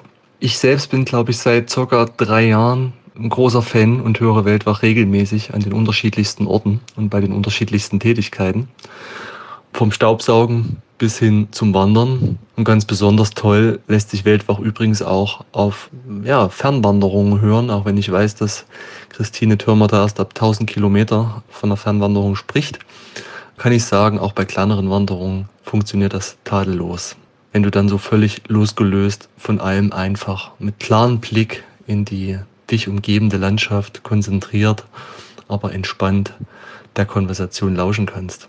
Wir haben, also wir, meine Partnerin und ich, äh, auf unseren Wanderungen beispielsweise auf dem Kungsläden vor drei Jahren oder jetzt zuletzt auf dem Skytrail in Schottland so ein kleines persönliches Ritual entwickelt und hören Weltwach nach dem Wandertag im Zelt mehr oder weniger zum Einschlafen, was jetzt nicht, äh, bitte nicht falsch verstanden werden soll. Einschlafen klappt tatsächlich ziemlich selten, auch wenn man nach 25 Kilometern und äh, mit 20 Kilo Gepäck auf dem Rücken ziemlich kaputt ist. Äh, du kennst das ja. Aber wie schon erwähnt, ist der Kopf dann einfach frei und damit hast du eine perfekte Basis, um neue potenzielle Abenteuer zu entdecken oder sich mit, ja, auch mit den globalen Themen dieser Zeit auseinanderzusetzen, die ja ebenteils äh, Teil von Weltwach geworden sind und ein Podcast aus meiner Sicht sehr gelungen ergänzen. Selbstverständlich ist die Frage nach diesen besonderen Momenten mehr als schwer. Es gab zig sehr, sehr inspirierende und tolle Folgen. Tolle Menschen, tolle Geschichten, tiefgreifende Diskussionen und so weiter. Also von Ilja Trojanov über Michael Martin, Andreas Altmann, André Schumacher. Du hast die komplette Bandbreite, die kom komplette charakteristische Bandbreite abgedeckt. Für mich persönlich waren allerdings zwei Folgen besonders toll. Zum einen die Doppelfolge 202 und 203 habe ich mir extra aufgeschrieben mit Andreas Winkelmann und Markus Knüffken, die sich gemeinsam durch den Sarek Nationalpark gekämpft haben. Die waren einfach sehr herzlich, sehr nahbar. Für mich persönlich gab es natürlich auch eine Menge Parallelen zu unserer Wanderung auf dem Kungsläden in, in, in Schwedisch-Lappland. Zum anderen aber auch, und diese Folge ist noch relativ jung, die Folge 240 mit Jochen Schweizer, der Weg zum selbstbestimmten Leben. Diese Folge ist mein persönlicher Favorit. Zum einen, weil Jochen einfach ein unschlagbar guter und auch äh, ebenfalls sehr nahbarer Erzähler ist. Zum anderen aber auch, weil seine Leidenschaft und sein, ja, seine individuellen Sichtweisen auf das Leben für mein Dafürhalten sehr viel Weisheit tragen. Ich erinnere mich gut an die sensorische Deprivation, die ich auch äh, kennen und vor allem schätzen gelernt habe. Aber auch Ratschläge wie äh, stärke deine Stärken, vernachlässige deine Schwächen, bis hin zu wirklich tollen oder zur, zur wirklich tollen Story seines äh, Buches, was er, was er dann in der Folge vorgestellt hat, die für mich einfach besonders tiefgreifend und total gelungen ist. Ich habe es, glaube ich, inzwischen fünfmal gehört. So, aber nun muss ich, glaube ich, ein Ende finden. Äh, deine, eure Zeit ist knapp und der Input vermutlich gigantisch. Ich möchte das Gesagte nur noch mit einem riesen Kompliment für euer Format und den Appell, macht bitte weiter so, schließen. Ja, ich kann mir vorstellen, dass es vermutlich immer schwieriger wird, auf einem solchen Level weiterzumachen, neue Inspirationen zu finden und wahrscheinlich auch neue Facetten in der Gestaltung. Aber jetzt habt ihr eine Menge Leute süchtig gemacht und damit habt ihr auch eine gewisse Verantwortung. Äh, ich hoffe, du kannst das Augenzwinkern aus der Tonlage heraushören. In diesem Sinne alles Gute, herzliche Grüße aus dem schönen Thüringer Wald und vielleicht sehen wir uns zum nächsten oder übernächsten Weltwach-Event auf dem Kunderbundhof oder bei einer der nächsten Weltwach-Wanderungen. Mach's gut, liebe Grüße von Lutz und alles Gute. Ciao, ciao. Lutz, auch äh, dir vielen Dank für die äußerst lieben Worte und äh, sei unbesorgt. Uns äh, geht noch nicht der Saft aus. Wir sind uns unserer Verantwortung bewusst und äh, wir machen natürlich weiter. Habt ihr auch besondere persönliche Weltwache-Erinnerungen aus den letzten fünf Jahren? Äh, wir würden uns freuen, von euch zu hören. Gerne als Sprachnachricht über unsere gute alte WhatsApp-Nummer. Das ist die 001 267 997 2603 und ihr findet diese Nummer auch auf unserer Website. Und falls ihr kein WhatsApp habt, dann geht auch gern mal auf weltwach.de und dort auf die Rubrik Weltwach Podcast. Dort findet ihr auch noch andere Möglichkeiten, uns eine Sprachnachricht zuzusenden, direkt über unsere Website. Das war's für dieses Mal. Macht es gut und bis zum nächsten Mal. Euer Erik.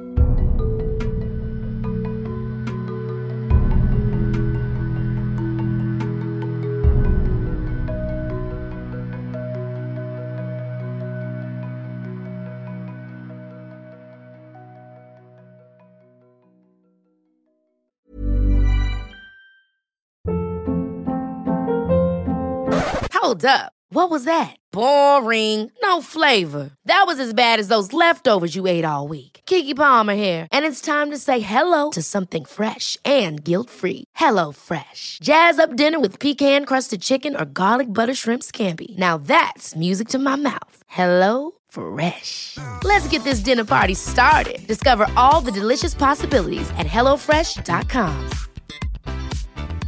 Planning for your next trip? Elevate your travel style with Quince. Quince has all the jet setting essentials you'll want for your next getaway, like European linen, premium luggage options, buttery soft Italian leather bags, and so much more. And is all priced at 50 to 80% less than similar brands. Plus, Quince only works with factories that use safe and ethical manufacturing practices. Pack your bags with high-quality essentials you'll be wearing for vacations to come with Quince. Go to quince.com slash pack for free shipping and 365-day returns.